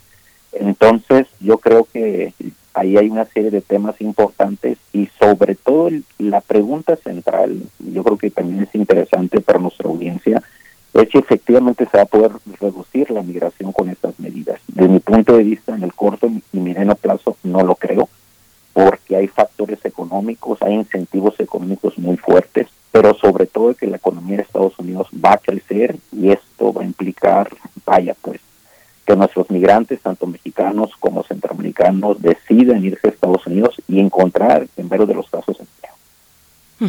Doctor José María Ramos, ¿cómo, ¿cómo se ve la frontera en términos de la pandemia? Y, ahí creo que habría también que incluir en el análisis a los gobiernos de los estados fronterizos, el ejemplo de Texas, por, por supuesto, pero cómo se ve, cuáles son ante la pandemia, pues las medidas que se van tomando, cómo estamos al punto de hoy, si nos puede compartir este, este análisis, doctor. Son, yo diría, Berenice, dos tiempos importantes. Uno, vaya, pues estos cerca de 17 o 18 meses en un estado cerrada, en donde desafortunadamente eh, las iniciativas de cooperación que vimos hace 10 años con la pandemia H1N1, eh, que se formalizaron, se trabajaron, porque ya las instituciones existen en ambos lados de la frontera, han estado trabajando en los últimos años de manera muy eficaz en temas de asma, poliomielitis, eh, etcétera, etcétera, ¿no? Lamentablemente, por un criterio de seguridad nacional establecido por la pasada administración, estos mecanismos siguen funcionando, están cooperando, pero no hay una planificación de acciones para erradicar, en este caso, la pandemia. Yo creo que esa es la crítica fundamental a, la, a la pasada administración y de alguna manera la presente. Eh, aquí yo creo que en su momento se pudo haber trabajado una estrategia binacional, repito, con estos mecanismos para hacer rastreos, para estar este, evaluando, por ejemplo, los cerca de 200 mil migrantes que han cruzado esta mañana hacia Estados Unidos a trabajar. Vaya, pues no sabemos este, si están vacunados totalmente, ¿no? Se pensaría que sí, pero bueno, sabemos que en Estados Unidos cerca del 35% o 40% de la población no está vacunado. Entonces, ahí hay un problema.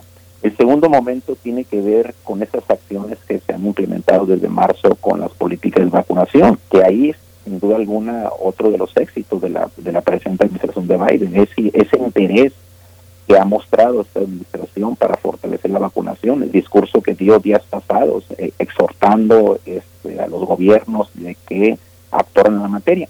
Entonces ahí, pues lamentablemente se ven ahí un poco las, las asimetrías, ¿no? En el caso de los estados de la frontera sur, eh, los niveles de vacunación están llegando. Por ejemplo, California está prácticamente vacunando a cerca del 60% de su población, Texas una menor población. ¿Por qué? Bueno, porque sabemos que hay cierta reticencia, es un estado que votó a favor de, de Trump, entonces ahí hay una serie de situaciones. Pero aquí el punto es que efectivamente ha sido una vacunación exitosa, hay que recordar que Estados Unidos hizo una donación eh, de vacunas muy importantes a México, cerca de un millón de vacunas para que éstas se, aplicaran en los estados de la frontera norte, precisamente, bueno, pues con la intención de abrir la frontera el mes pasado. Sin embargo, bueno, los recientes este, hechos de las variaciones de Delta y otras afectaciones que se han dado, sobre todo en, algunas ciudades de la frontera sur, vaya, pues han obligado al cierre de la frontera y desde mi punto de vista yo creo que hay, si no se avanzan esos sistemas que yo estoy insistiendo de planificación conjunta, de acciones epidemiológicas y preventivas, reactivas, estratégicas, pues yo creo que la frontera va a seguir cerrada por algunos meses más, lamentablemente. Aquí lo interesante del lado positivo y que creo que no se ha acentuado bastante es que los estados de la frontera norte, sobre todo mexicanos, se han visto beneficiados, sobre todo por la compra de servicios, el crecimiento perdón, del sector de servicios, comercial, porque bueno, por los mexicanos que no pueden ir a Estados Unidos se están abasteciendo eh, en México, los turistas de Estados Unidos siguen comprando, siguen cruzando contradictoriamente, se supone que no son esenciales, pero siguen cruzando. Este, pero bueno, entonces ese, ese sería el lado positivo, ¿no? Este crecimiento del sector comercial y de servicios de manera muy importante, este, bueno, que nunca se había dado. En esta, en este sentido, las, las, políticas de Joe Biden que justamente señalábamos que no migratorias y de drogas que no vinculaban estrictamente a México, en lo cultural, en lo social, eh, Estados Unidos, ¿qué empieza a significar para nosotros con esta nueva administración eh, en el intercambio académico, en la discusión cultural? Hace mucho que no tenemos esa oportunidad de discutir ampliamente eh, las, las fronteras en, en términos de esa bilateralidad profunda. ¿Cómo lo ve usted, doctor? Sí, Miguel Ángel, es un tema que de mi punto de vista sigue trabajándose. Hay que recordar que eh, las acciones, por ejemplo, educativas, culturales, los intercambios, las becas Fulbright García Robles, siguen trabajando, yo creo que es un tema fundamental. Creo que acaba de, estar por terminarse la actual convocatoria. Ese es un tema relevante. Es, este, yo creo que siguen al margen, incluso en algunos casos se han estado fortaleciendo. Hay que recordar que la pasada administración de Trump, este tipo de apoyos de alguna manera tuvieron ciertas restricciones. Desde mi punto de vista, se han fortalecido más este, con algunas acciones de apoyo, organismos internacionales eh, vinculados con los temas. Por ejemplo, ahorita hay que recordar que este año es el año de la economía creativa a nivel internacional. Desde ese punto de vista, este, los organismos internacionales vinculados con este tema, bueno, pues están llevando a cabo una serie de temas muy importantes, muy relevantes a la materia. Yo deseo relacionar este tema, que es un tema fascinante que hemos estado trabajando en los últimos años en el Colegio de la Frontera Norte, porque es un tema que yo ligaría mucho al tema del, del TEMEC. Incluso hay que recordar que ha habido tres reuniones este año de las eh, secretarias de comercio, las tres mujeres de México, Estados Unidos, Estados Unidos Canadá, y han estado impulsando este tema de las industrias en, eh, economía creativa y cultural, vinculado al fortalecimiento de generación de empleo, de desarrollo cultural, particularmente de personas o eh, grupos vulnerables.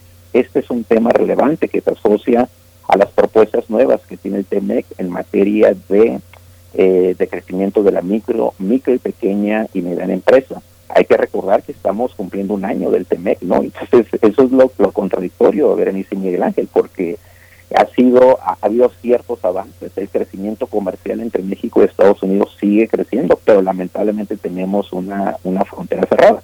Pero en este tema que comentas, Miguel Ángel, hay enormes oportunidades y sobre todo pues en este contexto, ¿no? Que tenemos una, lamentablemente los datos dados a conocer por Coneval, nos están indicando pues un crecimiento de la pobreza. Entonces, eh, sobre todo particularizando a aquellos jóvenes y recién graduados que bueno, pues están buscando empleo, cerca de dos o tres millones de personas y que no lo encuentran. Por lo tanto, yo vincularía el tema cultural con las industrias creativas y las industrias culturales como una alternativa del corto y mediano plazo para generar alternativas de autoempleo y de empleo muy importante para el presente y futuro inmediato. Doctor, bueno, agarro ese hilo que nos eh, que, nos menciona el, las estimaciones de Coneval, cómo eh, cómo relacionar estas estimaciones, qué impacto se puede ver desde la frontera con el cierre de, de la frontera, con el cierre y la limitación de algunas actividades que siempre se filtran. En realidad hay una dinámica eh, pues constante, pero que sí se ha visto afectada. ¿Cómo cómo impacta ese cierre de fronteras a, a lo que usted está viendo también en estas estimaciones de Coneval? Lo impacta, Berenice, en la medida en que, y esto ya lo estamos visualizando en los últimos dos años, en que, pues, lamentablemente se está incrementando la migración de nuestros jóvenes hacia Estados Unidos de manera irregular. Eh, los datos eh, de cerca de 180 mil detenciones en meses pasados, bueno, pues estarían dando cuando menos un 40 o casi el 60% serían mexicanos eh, detenidos y expulsados de Estados Unidos. Entonces, eh, por eso yo asocio la relación que, comentas de alternativas laborales eh, desde el punto de vista de economías creativas, culturales, este, para, para darles alguna alternativa, porque el escenario que al igual que hemos comentado del caso de Centroamérica es que en este contexto de pandemia los efectos socio, socio laborales que está generando la pandemia van a seguir atrayendo a nuestros migrantes hacia Estados Unidos. Entonces, desde ese punto de vista viene el gran reto de la política pública, sobre todo en México, de fortalecer alternativas laborales para esos jóvenes eh, recién graduados, afortunadamente los mismos datos de Coneval están indicando que en aquellas áreas en donde la economía es una economía relacionada con el sector de agricultura, los niveles de pobreza no han sido, cuando menos se han detenido, porque bueno, pues es el sector que en el contexto de la pandemia ha crecido. Entonces, bueno, de ahí de alguna manera tienen, existen algunas alternativas laborales, pero estructuralmente el flujo se está incrementando y bueno, pues entonces, y va a seguir estando ahí porque lamentablemente las diferencias salariales en México, y yo insisto, este crecimiento que se está dando y se va a dar en la economía de Estados Unidos va a ser muy importante y va a seguir atrayendo a nuestros a nuestros migrantes, tanto centroamericanos como mexicanos hacia Estados Unidos. Entonces, vaya, pues ahí los desafíos de la política laboral, vaya, pues van a implicar, ¿no? Entonces, este, yo creo que es parte un poquito de, del interés que tiene en este caso la reforma migratoria planteada planteada por Estados Unidos, pero pues es una reforma que políticamente está cuestionada y yo creo que va a tener una serie de desafíos en corto y mediano plazo. Sí. Eh, vuelta de nuevo al tema de la seguridad, eh, doctor José María. Hay una, hay una eh, creciente, eh, hay un, hay un crecimiento muy fuerte de la, de la Guardia Nacional y que bueno tiene una afiliación muy importante con las fuerzas armadas, sobre todo con las de la Sedena. ¿Cómo ha sido la reacción del gobierno de Biden frente a las necesidades de seguridad en el continente, sobre todo en México, y cómo ha sido la, cómo han visto, cómo se ve desde Estados Unidos la estrategia de militarizar la seguridad eh, nacional en distintos países? no solo ha pasado en México, sino que es un fenómeno que parece eh, concretarse en algunos países que no que no han tenido la experiencia, las experiencias golpistas como Argentina, Paraguay, Uruguay, Chile Argentina. Así es. Ahí hay dos, dos o tres momentos eh, importantes, Miguel, que mencionar. Por una parte, el, el, tema de que, y lo comentaba al inicio de esta charla, eh, a diferencia del tema de migración, Estados Unidos en la relación con México eh, no ha sido una prioridad fundamental el tema del narcotráfico la política antidroga. Y el indicador más importante es que apenas en abril se dio a conocer la propuesta, digamos, regional hacia México, Colombia y hacia la región en temas de narcotráfico. Eh, ¿Cuáles son algunos puntos centrales? Un poco para eh, hilar la, la pregunta que, me formula. Van en el sentido de cambiar el enfoque, eh, un enfoque más de salud pública. Yo creo que esa es una oportunidad muy relevante para México. Sin embargo, en la medida en que no se traduzca esa política de salud pública en el ejercicio presupuestario de Estados Unidos, en donde generalmente se le canaliza menos del 5% del presupuesto para atender y reducir el alto consumo de drogas, que cada vez es más alto, sobre todo de anfetaminas, este, heroína, etcétera, etcétera, vaya, pues el tema va a seguir estando ahí. El, el segundo momento relevante es que eh, el tema, bueno, las visitas que han que han generado en estos seis meses de la administración, desde, desde Alejandro Mallorca, de Seguridad Nacional, el director eh, Mueller de la Agencia de, de Inteligencia, es decir, esa parte de los mecanismos de seguridad nacional que han estado, digamos, fortaleciendo de alguna manera para tratar de atender la disminución del papel que ha tenido Iniciativa América, en donde, bueno, los dos países hasta cierto punto están en acuerdo de hacer una revisión, de avanzar en los temas de mayor corresponsabilidad, etcétera, etcétera, ¿no? El tema de la Guardia Nacional, sin duda alguna, vaya, pues es un gran reto de la propia política pública mexicana en el sentido de que, eh, como, como se ha comentado, ¿no? Decir, ya hay una herencia del pasado, hay una serie de homicidios que vienen desde la pasada administración, entonces el gran reto es efectivamente cómo se incrementa la efectividad de esta de estas instancias. Eh, incluso recientemente CACEDE este, ha hecho una serie de diagnósticos en la materia acerca de varios estudios que se han realizado. Eh, nosotros tuvimos la oportunidad de trabajar en el caso de Baja California. Y bueno, ahí los desafíos que tiene la Guardia Nacional son un poco de alguna manera eh, relacionados con el diagnóstico que tendría Estados Unidos en la materia, van en el sentido, bueno, uno de fortalecer una, una cooperación más con Estados Unidos. El problema es que en un contexto en que la Guardia Nacional está en proceso de, digamos, de definición, de fortalecer su integración y luego las recientes iniciativas que se han planteado, se van a plantear en la materia para que se integren directamente en el caso de Sedena, bueno, pues nos reflejan una serie de, desafíos en qué materia. Investigación, inteligencia, eso es un tema importante. Este, y, la vinculación con los, con los organismos eh, vinculados con el tema de inteligencia. El otro tema fundamental es cómo se reactiva, en este caso, el tejido social. Hay que recordar que, por ejemplo, en Frontera Norte van cerca del 60% de los homicidios, se llevan a cabo cerca del 60% de los homicidios dolosos. Entonces, es un tema, sin duda alguna, importante, relevante, pero entonces, ¿dónde quedan las políticas preventivas en la materia? Estados Unidos, en el marco de esta nueva vinculación con los organismos internacionales, le está dando mayores recursos a estas agendas internacionales para el desarrollo, para trabajar en temas del desarrollo y del tejido social.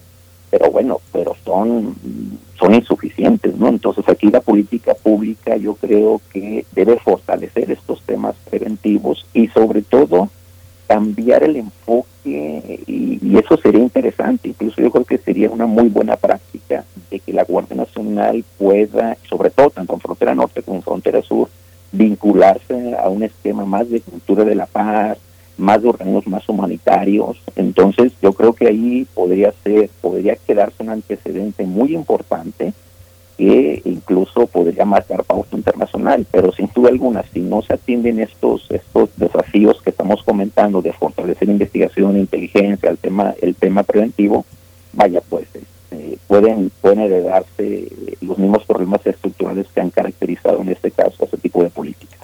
Pues doctor José María Ramos, agradecemos una vez más su, su, análisis que comparte con la audiencia de primer movimiento. Ojalá nos volvamos a encontrar, seguramente así será pronto, próximamente. Le agradecemos esta mañana, eh, doctor José María Ramos, eh, profesor investigador del Colegio de la Frontera Norte, miembro del colectivo CACEDE. Hasta pronto, muchas gracias. Muchas gracias, Berenice Miguel Ángel, hasta pronto. Gracias. Gracias. Encantado. Gracias. Igualmente nos vamos al corte, ya son las nueve con dos, con la despedida también de la radio Nicolaita. El próximo lunes nos volvemos a encontrar. Vamos al corte y volvemos. Síguenos en redes sociales. Encuéntranos en Facebook como Primer Movimiento y en Twitter como arroba PMovimiento. Hagamos comunidad.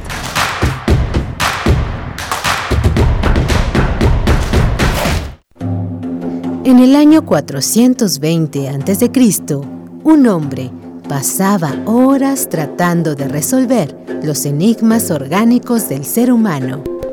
Hoy, gracias a él, lo último sobre investigación y salud llegará a tus oídos. Hipócrates 2.0. Investigación y vanguardia en salud. Escucha esta serie coproducida por el Programa Universitario de Investigación en Salud y Radio UNAM, todos los martes a las 18 horas por el 96.1 de FM.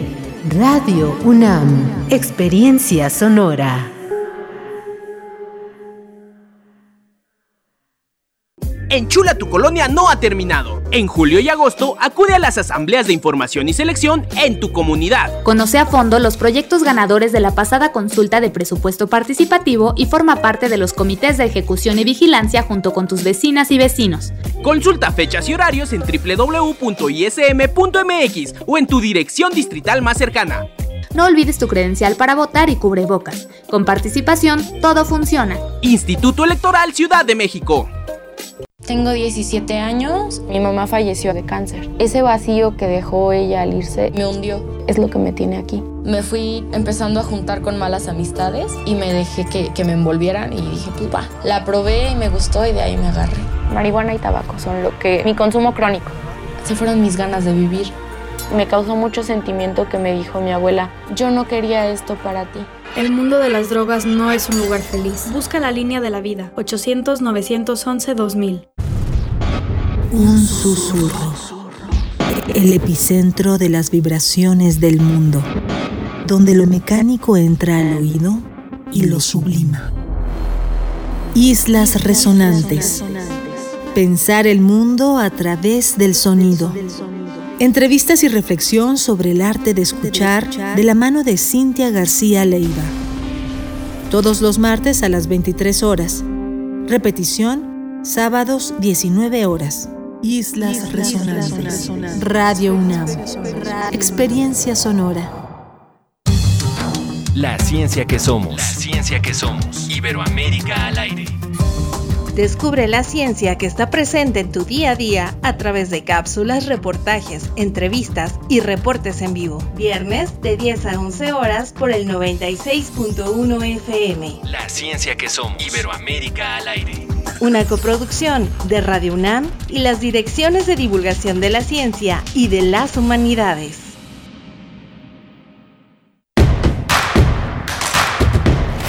Encuentra la música de primer movimiento día a día en el Spotify de Radio UNAM y agréganos a tus favoritos.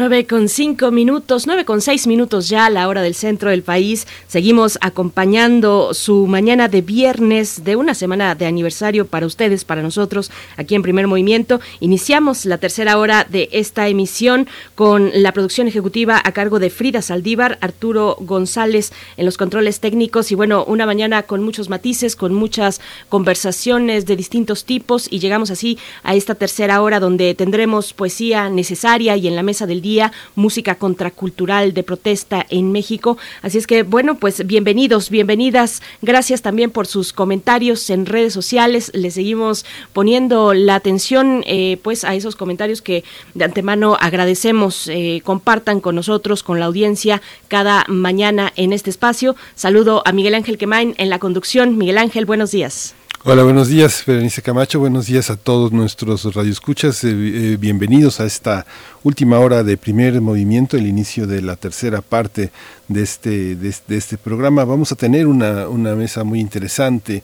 Va a estar el maestro Guillermo Briseño, un, eh, un maestro y un músico que ha sobrevivido a los cambios que han tenido en las últimas cuatro décadas eh, la vida social, política, cultural y artística en México. Y digo sobrevivido porque los artistas tienen que eh, adecuar sus lenguajes, eh, afinar sus miradores, eh, decirse y desdecirse y sobrevivir es una es un estado de creación permanente. Guillermo Briseño no solo se convirtió en un referente importantísimo, fundamental ya en los años 80, sino que también se convirtió en un gran maestro, en un hombre fecundo que prohijó otros proyectos, que alineó otras carrocerías maltrechas y que generó nuevos proyectos culturales importantes, se vinculó al teatro, se vinculó a la danza y se vinculó al subsuelo cultural, como lo llamábamos Ibáiz y Bonfil Batalla, de este, de este México profundo. Y otros músicos en otras eh, fronteras, en otros territorios, desde Javier Batis hasta este, nuestro queridísimo Rafael Catana, muchas personas que ya no están, como Rodrigo González, como toda una banda, una banda rupestre que está representada por muchos, muchos desde Jaime López, Nina Galindo, Roberto González, en fin, es un, enorme, una enorme cauda de la que eh, eh, Guillermo Briseño es uno de los ejes más queridos y más entrañables y más aleccionadores. Pues bueno, nos dará cuenta en unos momentos Guillermo Briseño, músico, poeta, compositor, fundador y director de la Escuela de Música de, del Rock a la Palabra, precisamente de esa historia, de esos 50 años de música, mm, de música donde la protesta pues ha sido protagonista en estas raíces musicales, bueno, eh, eh, que tienen esa raíz social eh, de protesta en nuestro país. Así es que bueno, quédense aquí para esta hora y también quisiera antes de enviar a la poesía que hoy eh, está en voz y en selección de Miguel Ángel Quemain, eh, pues invitarles a que se acerquen a leer la Gaceta, a revisar la Gaceta de la UNAM, gaceta.unam.mx en su versión digital, porque esta, en esta ocasión, en esta edición, pone en su portada, pone al centro a las infancias, a el impacto de la pandemia en las infancias, específicamente en temas de orfandad y de pérdida de seres queridos, de pérdida de sus cuidadores, de su padre o de su madre o de ambos. Hay repercusiones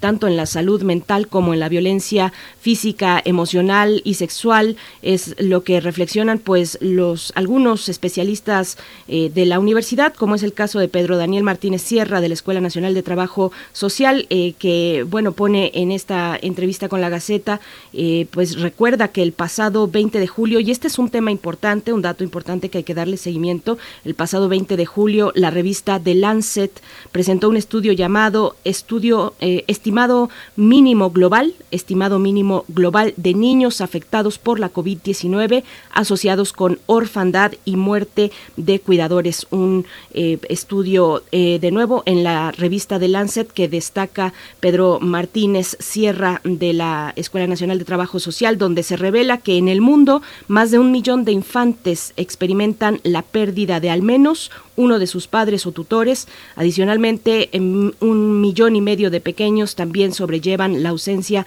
de sus cuidadores secundarios, especialmente de sus abuelos fallecidos en el contexto de esta pandemia. Pues bueno, es interesante acercarse eh, a estas lecturas que hoy nos propone la Gaceta Universitaria y donde la UNAM ha puesto también pues manos a la obra, ha eh, lanzado y elaborado distintas iniciativas, el caso de los alumnos de posgrado de la FES Iztacala que elaboraron un manual dirigido a niños y niñas eh, para tratar estas situaciones complejas a nivel psicológico que, nos ha traído la pandemia. También está el Centro Regional de Investigaciones Multidisciplinarias, el CRIM, que colabora con la atención directa y consejos también para mantener las emociones de los menores de edad y, bueno, que quienes se han quedado a cargo de estos pequeños. Bueno, pues hay un amplio eh, crisol de este eh, momento que atraviesan, que atravesamos todos y en especial los impactos de la pandemia en las infancias, Miguel Ángel. Sí, muy interesante y muy necesario.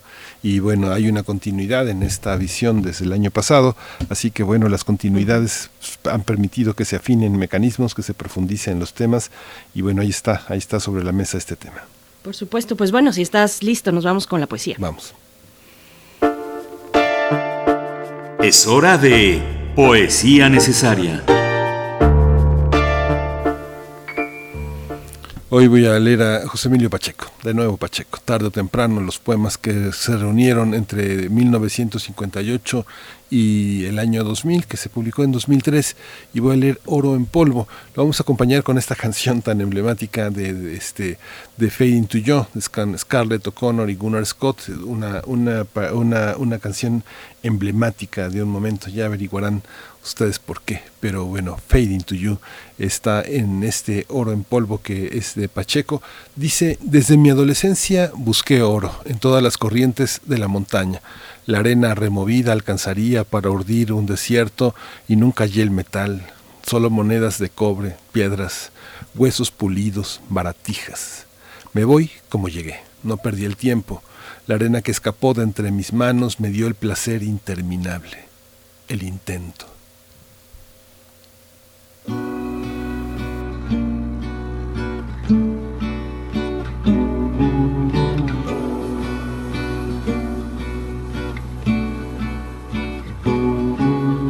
you were the ocean, I was the sun.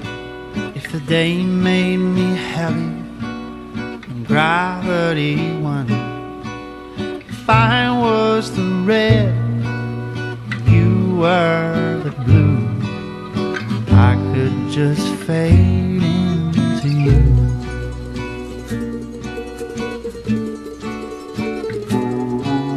If you were a window and I was the rain, I'd pour myself out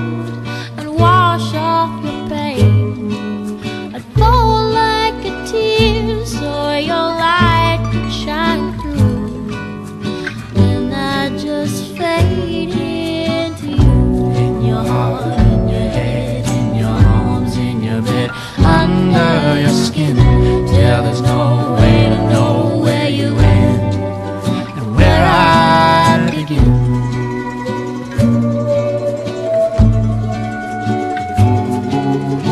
I was a shadow, and you were a street, a cobblestone midnight is where we first meet. Till the lights flickered out, we dance with the moon, and I just fade into in your heart, in your head, in your arms, in your bed, under your skin, till there's no way to know where you've been, where I begin. I wanna melt I wanna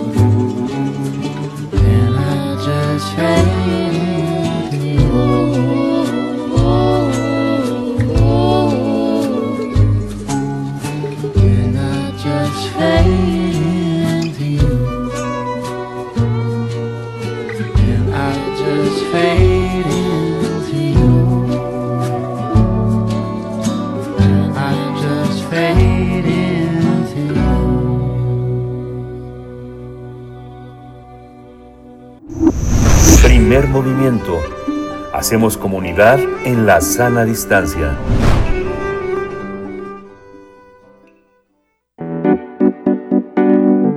La mesa del día. A finales de los años 60 y la primera mitad de los 70 se vivían años en- de politización, militancia, movimientos estudiantiles y contraculturales que influyeron en las diferentes expresiones de la cultura en México. Tras la matanza del 2 de octubre de 1968 y la celebración del concierto de Avándaro, en septiembre de 1971 la música se vería enriquecida con distintas expresiones que iban desde los grupos de rock que cantaban en español, la influencia de cantantes como Joan Manuel Serrat y la música de protesta latinoamericana de los años 60. Desde el movimiento estudiantil del 68, el rock y la contracultura fueron relevantes para muchos jóvenes de esa época, algunos denominados hipitecas y yipitecas. Tras el concierto de Avándaro, el rock se volvió clandestino y en la periferia de la ciudad proliferaron los hoyos funky, mientras que en el centro sur surgieron las peñas latinoamericanas. Posteriormente, en los años 80, surge el movimiento rupestre. Uno de los protagonistas en la historia de la música contracultural en, México es Guillermo Briseño, un compositor, pianista, guitarrista, cantante y poeta mexicano. Él inició su carrera en los años 60, en 1961, dicen algunos, y que cuenta con una trayectoria ininterrumpida en la escena del rock en México. Bien, pues vamos a conversar sobre la música contracultural en México, la, pro- la protesta y sus representantes, sus espacios, sus escenarios. Y nos acompaña para este propósito Guillermo Briseño esta mañana. Él es músico, poeta, compositor, fundador y director de la Escuela de Música del Rock a la Palabra. Guillermo Briseño, bienvenido a Primer Movimiento. Buenos días y qué gusto compartir contigo esta mañana. ¿Cómo estás? Muy bien, me da mucho gusto. ¿Qué tal? ¿Qué tal? Dice, ¿qué tal, Miguel Ángel? Hace muchos años que no te veo. Uy, Guillermo, co- contigo hice mi primera entrevista larga en una gran tarde del 84. Este fue para mí de las entrevistas más señeras, más importantes. Eres uno de los seres más luminosos que conozco. Ay, cuate, qué bárbaro, qué amable. Qué amables los que nos oyen. Y que se- me gusta mucho que sea de la universidad, lo debo confesar. ¿no? Muchas gracias. Y, o sea, Miguel Ángel sabe que lo digo. Yo yo soy hijo de esa universidad, ¿no? Y ahí es a donde me he podido esconder para todo lo que me van a preguntar, para que yo pudiera estar vivo hoy, eh, durante los tiempos en que estaba todo esto prohibido.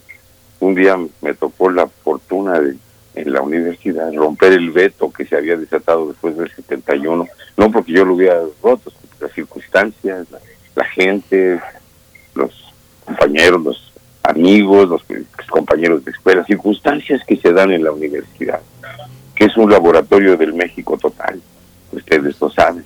inclusive el radio de Radio Universidad ha sido el piloto donde han pasado cosas. Fue el primer lugar que me tocó en la vida, yo creo. Y también la educación, debo reconocerlo y decirlo con mucho gusto. ¿no? Pero Radio Universidad, salud, gracias por invitarme. Gracias. Gracias, gracias eh, Guillermo Briseño por estar aquí. Bueno, ahora que mencionas a la universidad y, esta radiodifusora universitaria, pues uno no puede dejar de pensar para, para nuestra charla en, en Monsiváis y en los espacios, la apertura que dio para la música de los jóvenes en aquel momento, de lo que estaban buscando los jóvenes en aquel momento, del rock. Cuéntanos un poquito de ese momento, si nos puedes llevar, digamos, a hacer un viaje en el tiempo, un viaje en términos musicales y culturales. ¿Cómo era el ambiente social en el que se gestaron estas, estas propuestas y protestas también, pero propuestas musicales en aquellos años, los años finales de los 60, toda la década de los 70? Guillermo Briseño, ¿cómo lo ves? Sí, Mira, nada en estas cosas de las expresiones culturales de los seres humanos son generación espontánea, aunque hay este, erupciones, ¿no? Hay momentos de altas intensidades, artistas, pensadores que salen con algo, ¿no? Que irrumpe y que se transforma. La cosa del rock viene de fusiones eh, que provienen, a ver si puedo ser muy breve, ¿no?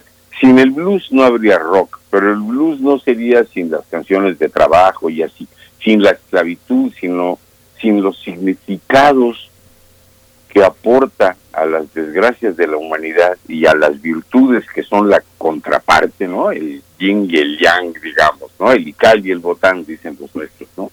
Este, los, los indios mayas, ¿no? Ya sabrán. Este, el asunto es que hay una contraparte, la dialéctica de la existencia, ¿no? Hay otra parte que se que viene al revés, como una mancuerna que se sucede, los contrapesos.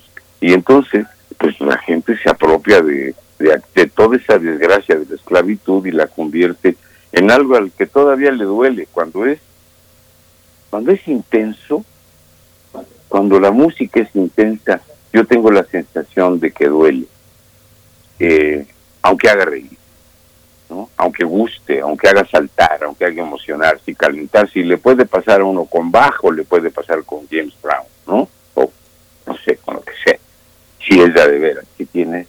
Eso estaba pasando en esos tiempos.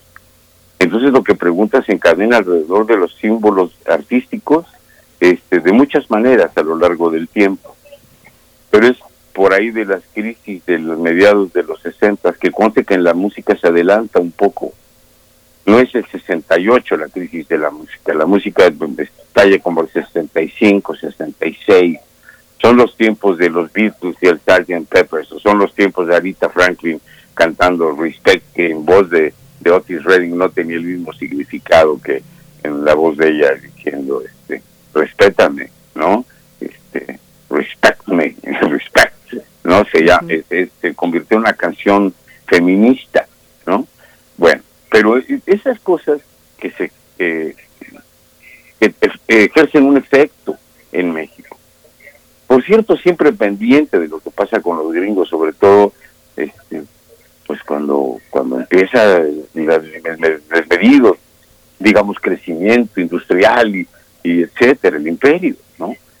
Y los mexicanos, algunos de ellos de la clase más acomodada, se deslumbran. Es por ahí por donde llega el rock, por cierto, a la Ciudad de México por las clases más acomodadonas, en donde el que tenía un pariente que iba a Estados Unidos y traía los discos, o no, había cosas así, no habían en los discos, no se podía conseguir nada en México y estaba prohibido todo. Fueron pasando los años y los símbolos estos fueron tomando sus lugares. Entonces, como me preguntas, ¿cómo, cómo era? ¿Cómo, ¿Cómo se fue transformando todo? No a un ritmo uniforme, es más, estamos en eso, que sigue está sucediendo eso. Es como, como, eh, como en las especies, esta cuestión de, de la evolución entendida como adaptación, como me voy haciendo a la forma que lo de afuera exige que mi geometría se acomode para poder caber. Y nos pasa a todo el mundo. Y entonces le fue pasando a la música, le está pasando a la música, sigue habiendo cosas buenas. Hay gente en este momento en el mundo tocando extraordinariamente bien. Muy lindo, muy inspirador, muy desafiante. para los diferentes criterios y gustos. Eso es lo padre de que tengamos la escuela de música del rock, a la palabra que citaste por ahí, porque porque nace como resultado de todo esto, ¿no? Entonces, ¿qué quiere decir? Que le entramos a todo este panorama que estaba diciendo, este, de manera relativamente, relativamente indiscriminada. En la escuela nos acercamos al blues, nos acercamos al gospel, nos acercamos a las cosas pesadas, nos acercamos a las cosas funky, nos acercamos a las cosas del, de las nuevas eh, los nuevos comportamientos de la imaginación. Conste que en la música de concierto, las cuestiones arriesgadas en la llamada música del siglo XX, de la segunda mitad, la música contemporánea, ¿no? Bueno, también en la música de rock hay cosas que, que no forzosamente se mueven eh, parejas con lo que acabo de decir. Porque a veces la música de rock, al tener tanto éxito en el mundo, eh, se ve afectada por el comercio. Sí le pega, ¿no? Pero a la sociedad también le pega. Cuando, el, cuando, cuando se apagó la Unión Soviética, entonces el triunfalismo norteamericano produce un, efecto como de que ya lo hicimos, el capitalismo es la neta y ahora hay... Y entonces se vulgarizan muchas cosas que eran anticapitalistas. De, no, eh, me estoy excediendo, no precisamente anticapitalistas, pero eran de signo contrario al capitalismo sin mucho saberlo, como el movimiento cuando Woodstock, por ejemplo. No era un movimiento anticapitalista, antiimperialista, pero era un, movimiento o, una parte de los allí presentes, que eran muchísimas personas, y, en y muchos no fueron, y estábamos afuera, ¿no? gente que, que creíamos que el mundo tenía que ser de otra manera. Y estaba la guerra de Vietnam, ¿no? Bueno, ahora, ¿cómo ha ido la música eh, comportándose como compañera, es cierto del proceso social, es cierto que hay eh, personajes históricos, por ejemplo Dylan, ¿no? O John Baez, que era más, es más, más profundo en su manera de interpretar el mundo gringo y el mundo en general, ¿no? Es más, no solamente más radical, por eso es más radical, porque lo piensa mejor y le entra cosas más importantes que el mismo Dylan, al que le dan el premio Nobel y que no lo vamos a criticar, al contrario, le damos un abrazo y nos parece que está suave, porque sí es importante lo que en la palabra se fue dando como una de las vertientes que sostiene el rock en todo el mundo, incluido en México, hasta ahora.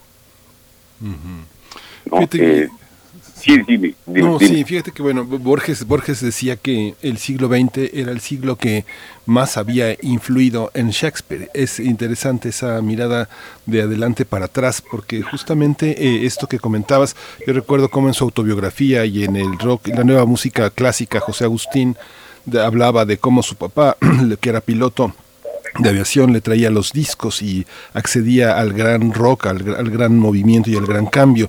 Esta parte de, eh, tú has contribuido y se ha generado también un gran movimiento de, eh, eh, de, gran influencia. ¿Cómo hemos influido? ¿Cómo hemos influido al gran rock que, como tenemos una serie aquí en Radio Nam, cuando el rock dominaba el mundo todos los viernes a las 18.45? ¿Cómo ¿Cómo leímos el rock? ¿Cómo hay un rock que sin ti, que si todo, sin un conjunto de gente, no sé, pienso en Betsy con el blues, en Betsy Pecanitz, en, muchas de las personas que han contribuido, Margie Bermejo, Sabo Romo, tú, ¿cómo se ha leído el rock en, en, inglés, el rock anglosajón en otras, en otras lenguas desde México? ¿Sería el mismo rock si no hubiera habido esa lectura? Este, no, es muy difícil decir si sería, ¿no? Se parece a aquel viejo adagio de si mi tía tuviera ruedas, ¿no? Porque, porque no sabemos. Lo que sí es que produjo un efecto en la aparición de la música de rock, que a ver que si podemos como súper sintetizar, que es una mezcla de toda esta cuestión de la esclavitud que cité así como medio vagamente y que produce un efecto cultural de asimilación, de sincrética, digamos, ¿no? Por parte de los negros que son los reyes de la adaptación, de lo que sea, para su servicio. Se apoderaron del piano, de la guitarra, de los coros, de los, ¿cómo se llaman? Los himnos, de sus, de sus amos, y se convirtieron en el gospel. Y, es, digo yo, siempre pienso que si yo fuera un ángel del más allá, me les aparecía este, cuando cantan el gospel como lo hacen. En este momento hay cantantes de gospel y grupos que tocan y cultivan esas artes eh, inspiradas en algo que yo no puedo compartir por mi manera de entender el mundo, pero que puedo dejarme emocionar por ello y me hace entender de mejor manera qué efecto produce el rock, que es hijo de eso que acabo de decir en el mundo. Les sugiero, por ejemplo, universitarios, escuchen, hay, eh, hay más, ¿no? Pero voy a citar dos nombres de artistas norteamericanos metidos en la cosa del gospel contemporáneo, ¿no? Lo que hacen con sus grupos vocales y, pues, instrumentales es genial. Uno se llama Kirk Franklin. Kirk, así como el viejo actor Kirk Douglas, Kirk Franklin. Y el otro se llama Fred, Fred Hammond, como el órgano, con doble M, Hammond con H. Bueno, es, oigan, busca. Ahorita no voy a dar un, número de canciones porque me acaba de pasar, les cuento que eh, hace poquitito le puse en, mi teléfono una música que me acompañara mientras estaba haciendo otras cosas. Y, se me apareció sin querer Fred Hammond, otra vez, ya lo conocía y lo cultivamos en la escuela, es una de las cosas que se oyen para que esto que estoy hablando sea parte de lo que eh, en la escuela deja sentir su, su presencia, su importancia, su talento. Bueno, el caso es que me aparece Hammond y digo, a ver qué hay. Y veo que hay cosas que no conozco, nuevas, mucho más nuevas que las que yo cultivo. Y pongo un par de cosas y digo, qué bárbaro es impresionante lo que han desarrollado los instrumentistas, los cantantes, la capacidad orquestal. Sí, solamente que eh, cómo afecta que eso desafía al mundo. Y entonces hay grupos en todo el, en todo el planeta que tocan muy bien. En muchos lugares del planeta hay gente que toca rock. Hasta la Organización para la Liberación de Palestina tenía su grupo de rock. Entonces, no nos asombremos de que haya. Es ya más bien noticia que deberíamos todos estar enterados. Entonces lo que les queda a los músicos, lo que nos queda, y a los, a los, a los comentaristas, los agudos, los que, los que aportan cuando critican, cuando proponen, cuando no, no, no cuando aumentan o disminuyen lo que con justicia no pueden ver como pasa en los medios comerciales. Porque hay, hay, hay, cosas tan valiosas como lo que les acabo de decir, de escuchar, que dice uno qué bárbaro, ¿no? O el inglés este que se llama Jacob Collier, ¿no? Que este chavo es una bestia este chavo. O este gringo que se llama eh, eh, John Mayer, hijo de la mañana. ¿Entiendes? Ante eso, ante todo eso y mucho más, se paran los nuestros. No es propaganda de nuestra escuela, es desafío de nuestra escuela, a nuestra escuela y a todos nosotros, al rock en general. ¿Para dónde va? Pues hay que colaborar para que vaya para mejores lugares, porque de qué es imparable, es imparable, existe hace tantos años ya. Les cuento algo, les adelanto algo, Miguel Ángel, esto no, fíjate que cuenta a todos los que nos escuchan, mira, eh, el 4 de septiembre del anterior, ¿no? Este, presentamos cuando empezaba la, pandemia, digamos, este, un libro que se llama 60 años de rock mexicano, que lo escribió Rafa González, el señor González, que es profesionista de botellita de Jerez, músico, en fin, escribió eso y, y cuando se me ocurrió que lo invitarlo a que lo presentara, aunque fuera virtualmente, en la escuela de rock para que los chicos estuvieran enterados y que en la materia en la que se estudia la historia de, rock, que la lleva Federico Luna, ¿no? De apreciación musical, este, eh, se pudiera abordar lo que el libro y otros libros eh, tratan.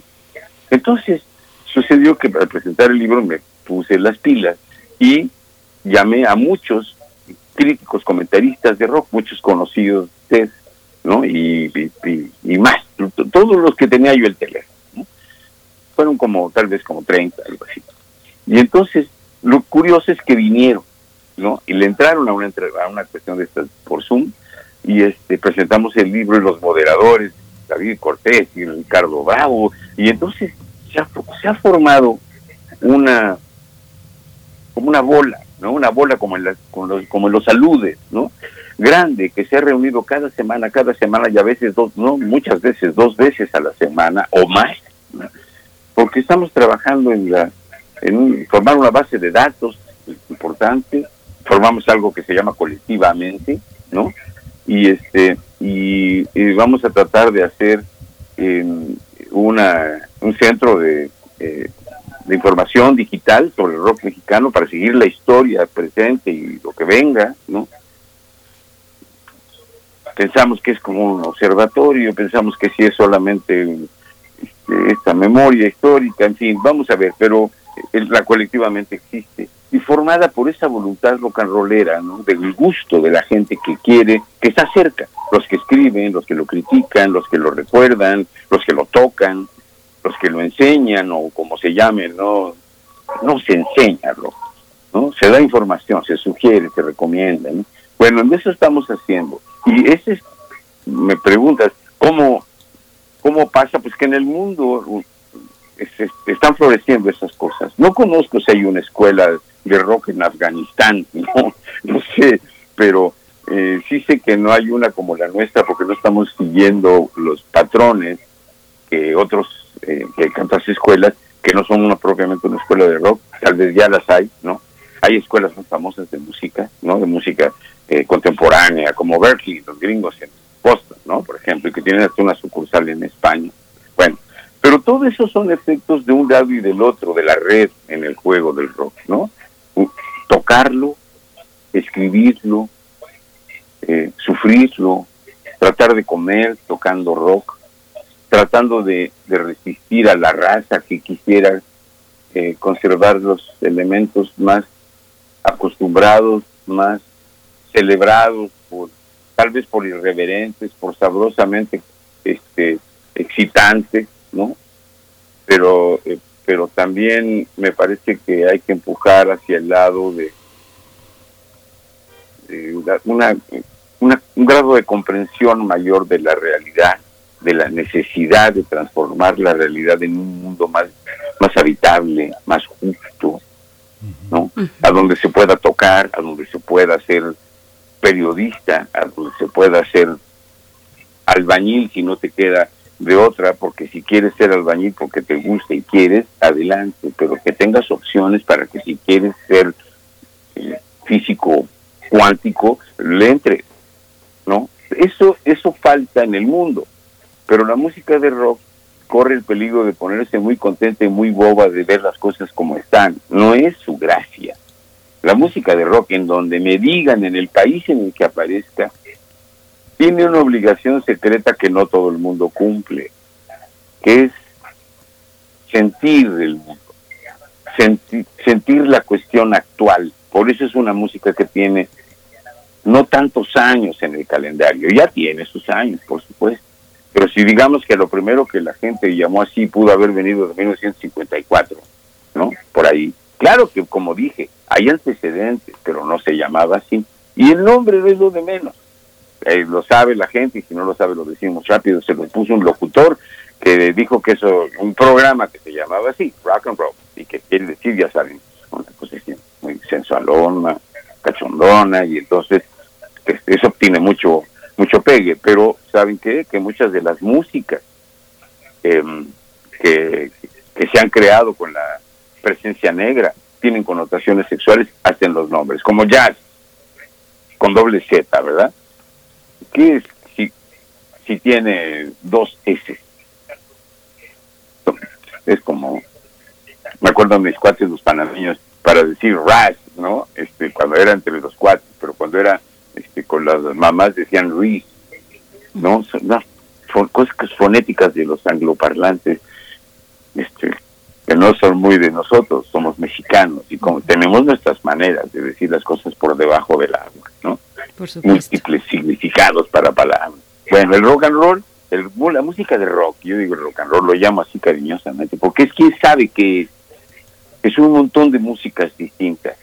Y el caso es que la cosa en México, por eso lo que les conté de la colectivamente, este, y la escuela de rock, y las iniciativas de muchas personas a lo largo y ancho del país con las que estamos tratando de establecer vínculos, con todas las que se puede y se dejen, para reunir la información más verdadera y producir un efecto sabroso de ser posible en la formación, en la crítica, en la composición, en, en todo, en todos sentidos, y que eso sea un, una especie de puerta para que lo que se hace en México pueda ser escuchado en el mundo eh, con, pues, con accesibilidad, ¿no? Es muy fácil ser inglés y que te oigan en todo el mundo. Ser Paul McCartney, sacar un disco nuevo, todo el mundo quiere oírte. Pero si eres Soultic, una banda salida de la escuela, por cierto, ¿por qué te van a querer oír? No? Claro. Bueno, así está. Así Bien, estamos. pues Guillermo Briseño, nos compartes, nos hiciste favor de, de hacer llegar una eh, selección musical para compartir con la audiencia durante esta charla y vamos a ir al primero de, de- al- a la primera de esas eh, pues propuestas, una que está a tu cargo, Guillermo Briseño, La Ciudad de México. Háblanos un poquito solamente para presentar esta canción, dinos un poco de ella y nos vamos a escucharla. Sí, con gusto. Nomás digo que yo no las escogí. Las escogieron allá en radio. Ah, fue la fue la y No producción. te preocupes, pero me preguntaron que si me parecía y dije que sí, soy Eso. cómplice. Eso, eres cómplice. Bueno, entonces, este, la cuestión es que la Ciudad de México, bueno, ¿para qué lo explico? Una canción no se tiene que explicar, ponla y verás de qué se trata. Muy bien, pues vamos entonces a escuchar La Ciudad de México, Guillermo Briseño.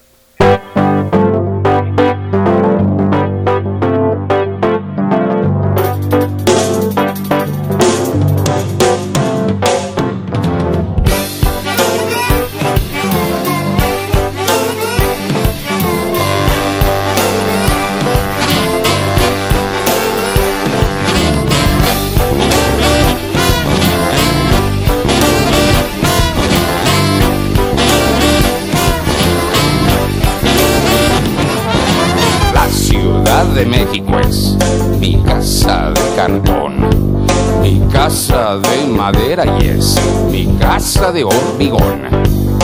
La Ciudad de México es el mundo del revés, camina de cabeza pero piensa con los pies en este paraíso de la sin razón se puede cantar el blues. Mientras se baila un danzón, voltear las costillas al sur y al norte el esternón. Sentido común, pero hay mucho corazón.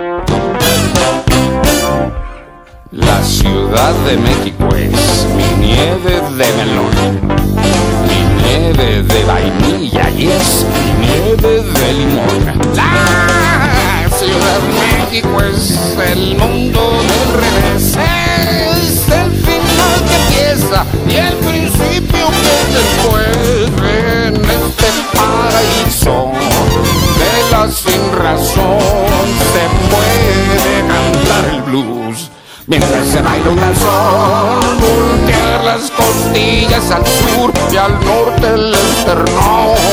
Aquí no hay sentido común, hay mucho corazón. Hay sentido común, pero hay mucho, pero hay mucho, pero hay mucho corazón. La Ciudad de México, Guillermo Briseño, aquí en primer movimiento. Y bueno, algunos, varios comentarios. Eh, Héctor Espinosa, primero dice, saludo al maestro Briseño, cuando alcance su edad me gustaría tener esa sabiduría. Y nos pone, Guillermo Briseño, una cuestión polémica reciente, que es, dice él, ¿qué opinan de la visión mostrada en el documental Rompan Todo de Netflix? Se publicó en Netflix eh, este documental de Guillermo Santolaya. Dice que muestra, dice Héctor Espinosa, que muestra una visión que en mi opinión, no habla de la escena del rock en Latinoamérica y manda saludos. Bueno, esto es una pregunta de la audiencia, polémica por supuesto, pero yo preguntaría también otra cuestión, eh, Guillermo Briseño, hace un momento mi eh, compañero Miguel Ángel Quemain mencionaba a, esta, a este programa muy querido para los radioescuchas de Radio UNAM, cuando el rock dominaba el mundo. Cuando el rock dominaba al mundo, también dominaba EMI, Music, Sony Music, eh, Capitol Records, en fin, habían las disqueras que iban empujando a estos proyectos musicales importantísimos, por supuesto, de gran talla, está Pink Floyd desde Londres, en fin, que tuvieron una gran recepción en nuestro país. Te pregunto un poco Coméntanos sobre esa línea entre los grandes sellos discográficos, su negocio, pero también el ámbito independiente donde la misma Inglaterra tuvo un papel protagónico. Los ingleses nos dieron clases de cómo hacer eh, no al vapor, pero sí haciéndolo uno mismo, do it yourself, la música de aquellos momentos, de aquellas épocas. Te pregunto un poco esto también, porque de pronto yo, eh, como, como una generación distinta a la tuya, yo percibo cierta contradicción de pronto en ese entorno de aquellos años, con una preferencia muy marcada por la música en inglés, por ejemplo, eh, y una distancia eh, tal vez por la música popular en español. Por un lado la militancia, digamos, contra el imperio estadounidense, pero disfrutando a todo lo que daba el rock que se producía ahí. Cuéntanos un poco de esto, eh, Guillermo Briseño, por favor. Bueno, mira, lo que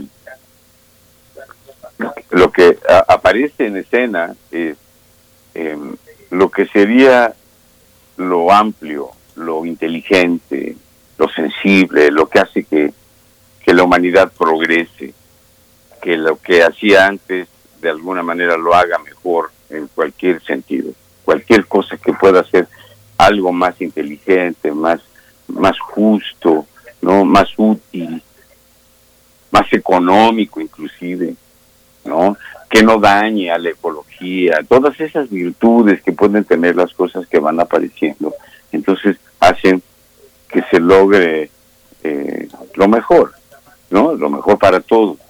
Porque el hecho de que si yo quiero tocar música, eh, hacer mi música de concierto mexicana, a mi manera, como sea, eh, me, alguien se atreva a prohibirme que toque Bach, ¿no? O, o que toque Shostakovich, pues se va a tener que amolar por no usar otra palabra menos universitaria en estos momentos, ¿no? Porque voy a hacerlo de todas maneras. Entonces no hay por qué cuando sucedió que en, México en las épocas de los 68 tocar rock estaba prohibido. Era pro-imperialista, pro-capitalista, ¿no? Ahora, claro que mucho de la de la producción comercial lo es, obediente, pero la música no es obediente, los que son obedientes son los músicos pero también los hay desobedientes. Entonces yo que tengo que andarle diciendo a los obedientes que obedezcan y al revés, no. Eso que lo hagan los que no tienen otra cosa que hacer. Yo hago lo que yo hago y toco y digo y tomo mi posición y lo, externo, ¿no? Y si a alguien no le parece que me guste oír a Fred Hammond porque canta en inglés, pues lo siento mucho porque ahorita se lo pongo, ¿no? Y si quieren que les ponga algo en español, también se los puedo poner, lo hago todo el tiempo.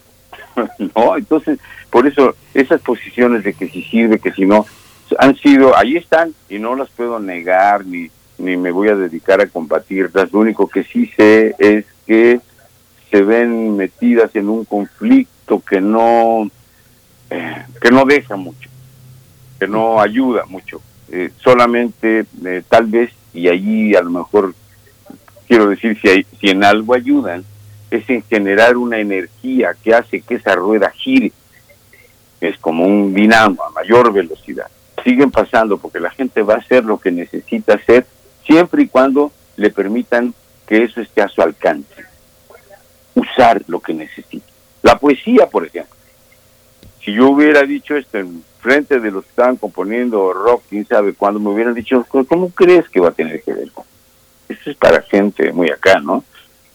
No, no, no. La poesía es un asunto que está y debe estar al alcance de la gente, común y corriente. La gente la hace en los pueblos, etcétera, de maneras distintas.